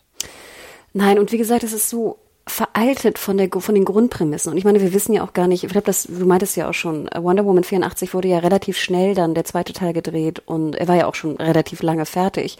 Vielleicht hatten sie wirklich nicht lange Zeit für das Drehbuch. Aber gerade wie du sagst, ich weiß ja nicht, Wonder Woman gibt ja wahrscheinlich auch zig Varianten in den Comics und, und Bände. Da muss es doch bessere Geschichten geben, oder? Also auch bessere Bösewichte und interessantere Grundprämissen als diese schwammige 0815 Uralt-Tropen-Grundprämisse. Ja, und Maxwell Lord ist halt, ähm, das, das hatten wir vorhin bei, bei Minerva kurz angedeutet. Eigentlich ist die Figur Maxwell Lord, wie sie hier im Film präsentiert wird, überhaupt gar nicht so, wie sie in den Comics ist. Weil da hast du halt wirklich, also meistens ist Lord halt schon so ein, so ein gewiefter Geschäftsmann, der halt auch immer so äh, äh, relativ schlau dargestellt wird. Und hier hast du halt so diese Donald Trump-eske 80er-Nummer, die irgendwie zu sehr nach Macht strebt. Das, das, da hat man halt auch aus der Vorlage nicht so das Allerbeste halt gemacht aus irgendeinem Grund. Das ist auch wiederum so, so ein Versagen des Drehbuchs, würde ich sagen. Und ich möchte noch auf zwei Punkte eingehen. Ich glaube, ich habe meinen meinen kleinen Rant über Lord schon abgeliefert. Aber, Adam, die Szene, ich glaube, das fand ich wirklich die dümmste Szene. Die unnötigste und dümmste Szene, wo dann Wonder Woman fliegen lernt. Aha, okay, warum, was hast du da für ein Problem? Warum, Adam? Warum? Das war doch einfach nur dämlich. Ich fand es nämlich ganz cool. Also ich meine, insgesamt muss man ja sagen, dass sie ihr Lasso wahnsinnig viel so zum Lasso benutzt, ne? Also zum Schwingen ja. oder was auch immer benutzt. Und ich denke ja auch, okay, whatever, du musst jetzt irgendwie von A nach B kommen, dann häng dich an ein Flugzeug dran und schwingen, weißt du, mit dem Flugzeug irgendwo hin oder schwing dich von, ich weiß nicht, Flugzeug zu Flugzeug. Ich glaube, ich hätte es sogar besser gefunden, wenn man sich von Wolke zu Wolke schwingen kann. Also, I don't fucking care. also, wenn das Lasso in der Lage wäre, sich an eine Wolke, was natürlich sonst nicht machbar wäre. Aber ihr wisst, was ich meine. Aber nein, wir müssen jetzt wirklich, es sah, finde ich, fast auch schon so schlecht aus wie so bei alten Superman-Geschichten, weißt du, wo man dann vor so einem Monitor flog oder so, dass sie jetzt also sozusagen durch die Worte von, von Steve, ne, dass Fliegen eigentlich nur Wind oder was auch immer wäre, Auftrieb, dass sie jetzt auch noch fliegen lernt. Ich, ich glaube, es hackt. Wer dachte denn, dass das eine gute Idee sei? Und vorher haben wir schon gelernt, dass sie jetzt, ne, weil ihr Vater es ihr mal erzählt hat und sie es nur einmal in ihrem Leben geschafft hat, dass sie jetzt einfach Sachen unsichtbar machen kann schwupp gemacht und das, der Jet ist unsichtbar. Den Steve Trevor aus dem Ersten Weltkrieg kann jetzt ein Jet aus 1984 fliegen.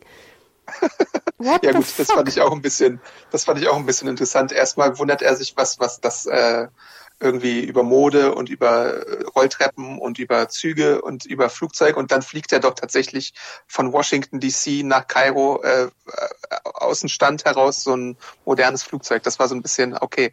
Das sollte aber auch den Invisible Jet darstellen irgendwie äh, von Wonder Woman. Das war auch wieder so ein bisschen clumsy, wie das alles hergeleitet wurde.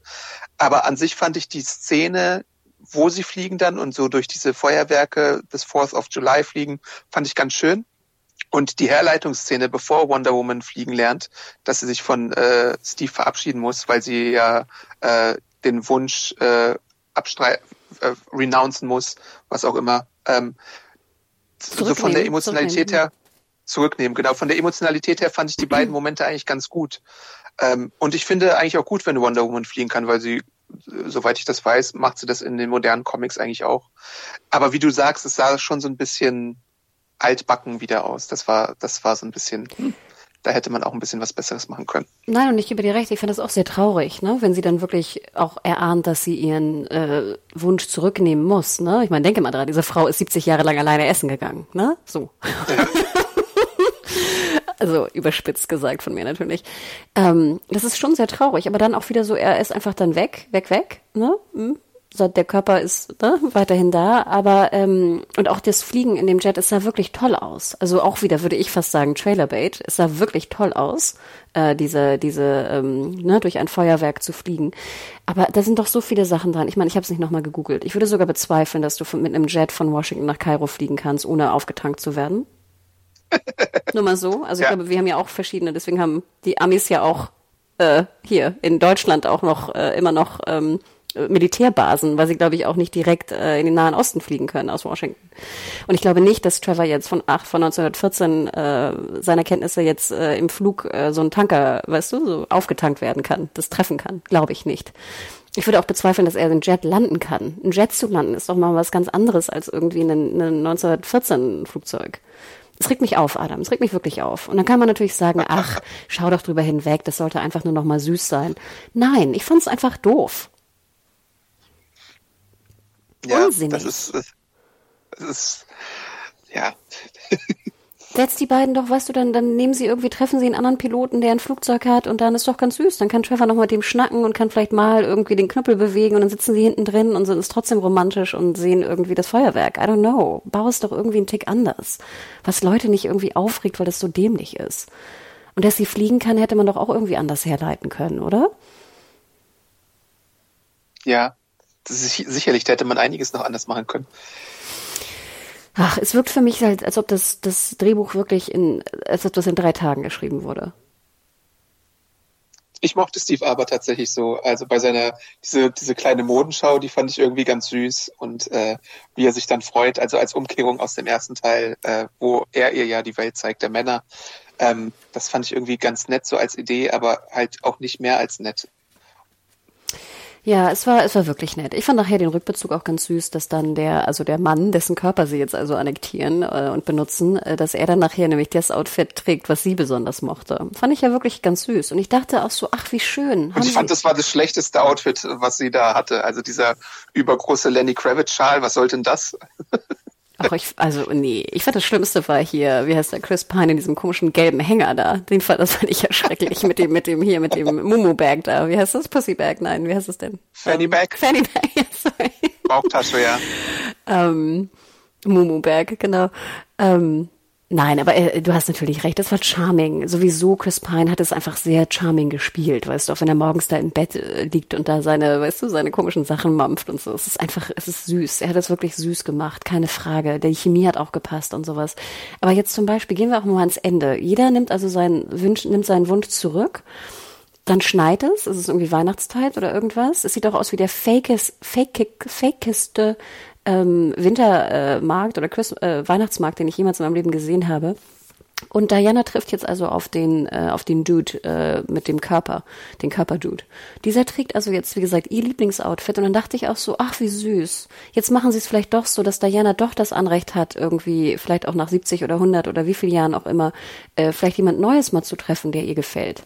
Aber nein. Das dachte ich auch kurz. Es passiert nichts. Er geht weg, sie geht weg, sagt nichts und das war's. Ja. Und dann sehen wir auch nochmal, ah, da habe ich mich auch wieder aufgeregt. Dann sehen wir wieder äh, Abspann und dann, was ist die Post-Credit-Szene? Äh, hier die, die, ähm, die damalige Wonder Woman, wie sie durch einen ähnlichen, also es ist, glaube ich, derselbe Fake-Markt, den wir vorher gesehen haben, nur diesmal nicht im Schnee, sondern irgendwie bei Tageslicht. Und ich dachte mir auch so, ach, es regt mich einfach alles nur noch auf. Ja, ähm, denn in der Post-Credit-Szene rettet äh, Linda Carter, die TV Wonder Woman, die auch schon bei Supergirl die US-Präsidentin gespielt hat, als Asteria äh, das Leben einer jungen Mutter, denn irgendwie droht auf, auf ihr Kind so ein Pfahl zu stürzen, aber sie läuft da gerade vorbei und hält ihn mit der Hand auf. Asteria wird im Film etabliert als diejenige Amazonin, die damals äh, in Themyscira äh, dafür gesorgt hat, dass die Männer zurückgehalten wurden und sie trug auch diese sagenumwobene goldene Rüstung und das ist dann halt jetzt äh, die Post-Credit-Szene für den Film, wobei es im ersten Teil ja keinen Auftritt von Linda Carter gab. Deswegen hat man das jetzt äh, nachgeholt äh, für den zweiten Teil ich finde es ganz okay, dass man das gemacht hat, aber ähm, mehr als so ein Augenzwinkern äh, und so ein Cameo war es jetzt halt auch nicht. Ich fand's doof. und ich fand es eigentlich ganz süß, einen Rückbezug, Rückbezug zu machen. Ich habe die Serie jetzt als Kind irgendwie nicht so oft verfolgt oder auch später dann in Reruns nicht. Ähm, aber ich, man hätte doch auch Linda Carter, wenn man sie noch mal casten möchte, was ich ja immer ganz süß finde, hätte man sie doch auch im Smithsonian irgendwie als irgendeine Wissenschaftlerin casten können oder so. Man musste doch jetzt nicht unbedingt noch die alte Rolle wieder reinholen, oder? Wie meinst du die alte Rolle? Also ging es darum, ähm, die sozusagen hier, wie, wie hast du sie genannt? As Asteria? Die Asteria, Rolle? ja.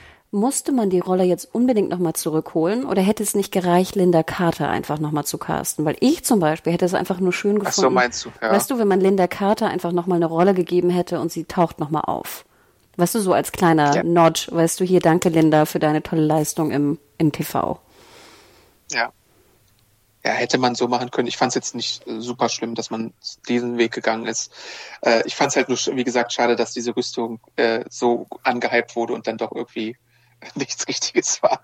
Was irgendwie eine geile äh, Sache gemacht hat. Cheater.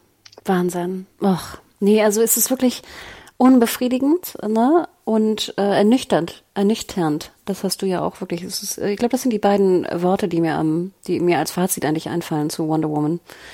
Klar, ich freue mich jetzt auch wieder auf den dritten Teil. Ich hoffe, dass sie jetzt vielleicht ein bisschen Zeit mehr oder äh, intensivere Gedanken sich vielleicht machen werden um das Drehbuch.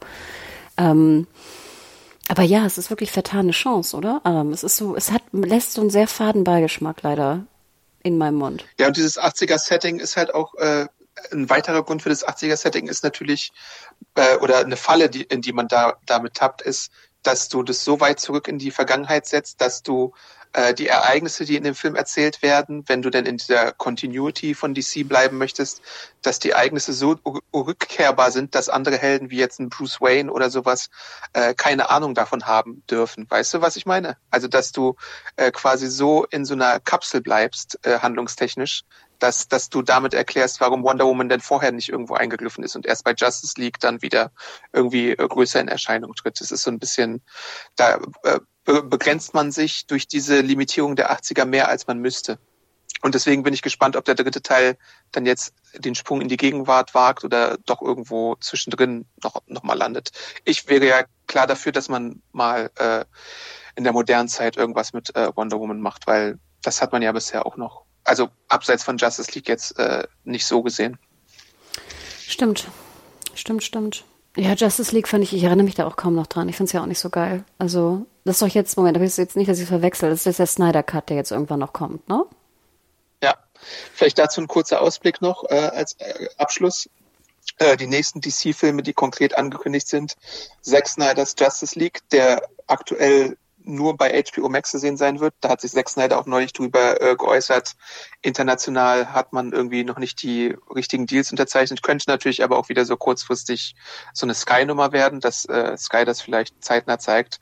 In den USA ist er jedenfalls für den 18. März geplant bei HBO Max und jetzt auch nicht zeitlich limitiert, glaube ich. Darüber habe ich jetzt noch nichts gesehen. Ich glaube, der Snyder Cut wurde ja direkt von HBO Max beauftragt und wird dann da wahrscheinlich dauerhaft zu sehen sein. Vier Stunden lang mit äh, neuen Elementen, mit irgendwie bisher vielen ungesehenen Material, äh, was Snyder selbst aufgenommen hat, mit ein bisschen Nachdrehmaterial äh, und äh, wie gesagt auch Darkseid.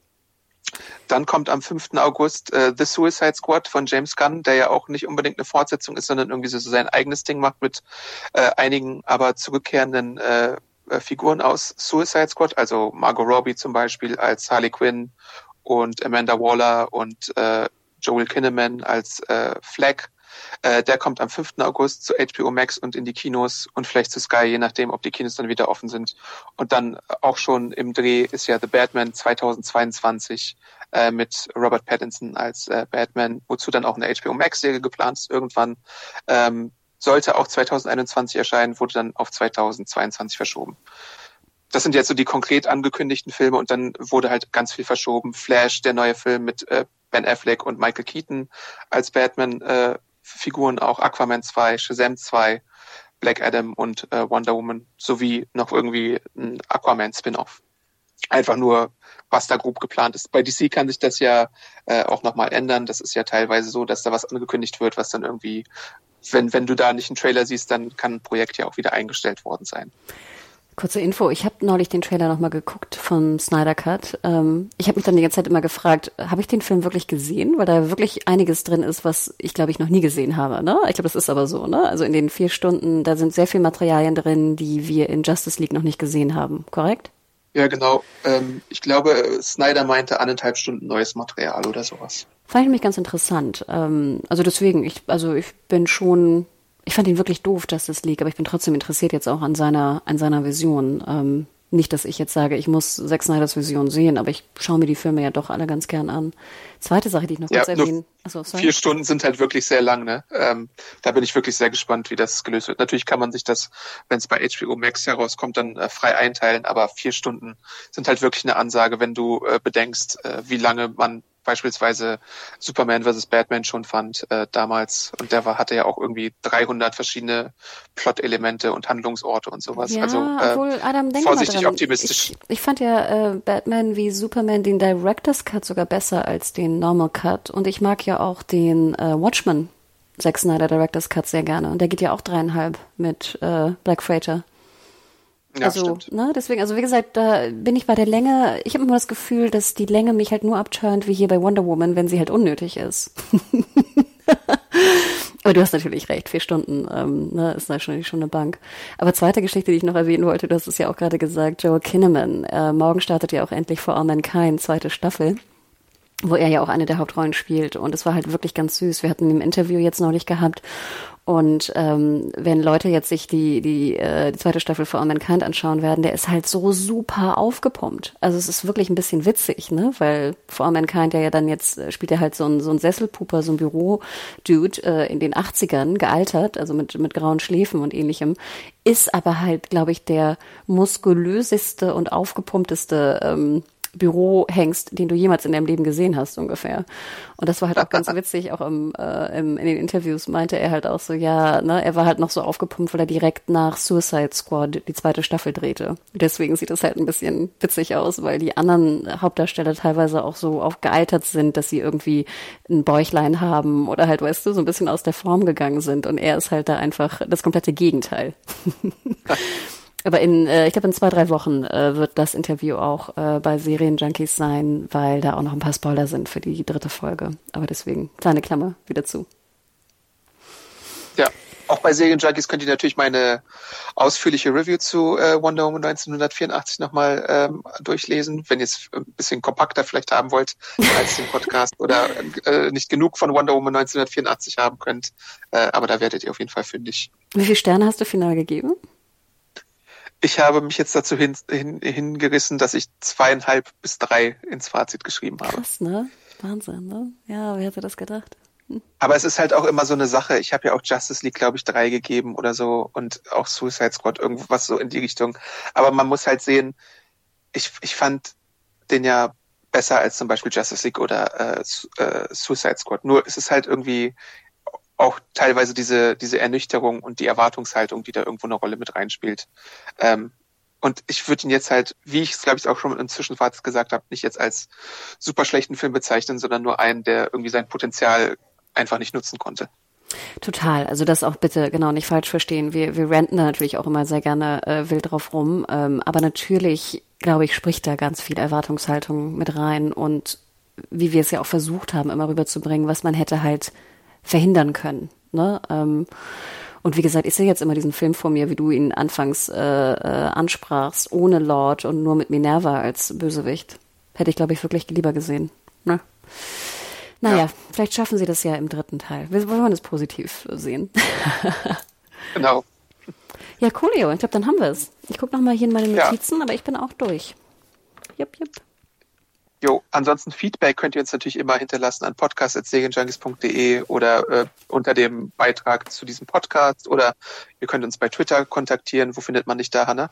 Genau, ich bin äh, auf Twitter und Instagram at mediahore, M-E-D-I-A-W-H-O-R-E. -E. Und du, Adam?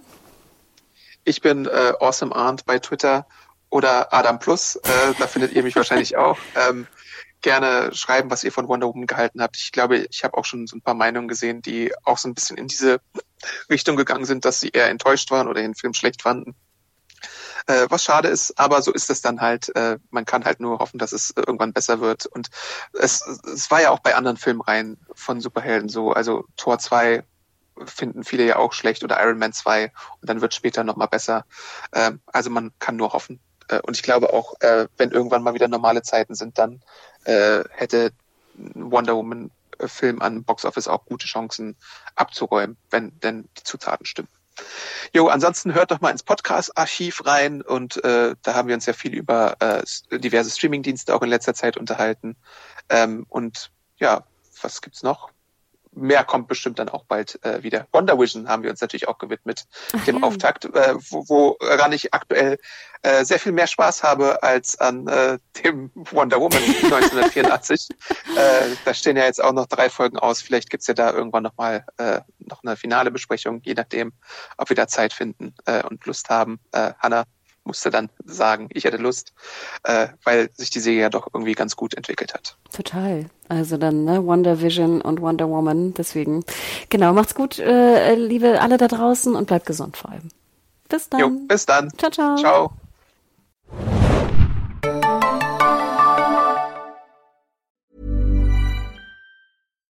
Here's a cool fact. A crocodile can't stick out its tongue. Another cool fact. You can get short term health insurance for a month or just under a year in some states. United Healthcare short term insurance plans are designed for people who are between jobs, coming off their parents' plan, or turning a side hustle into a full time gig. Underwritten by Golden Rule Insurance Company, they offer flexible, budget friendly coverage with access to a nationwide network of doctors and hospitals. Get more cool facts about United Healthcare short term plans at uh1.com.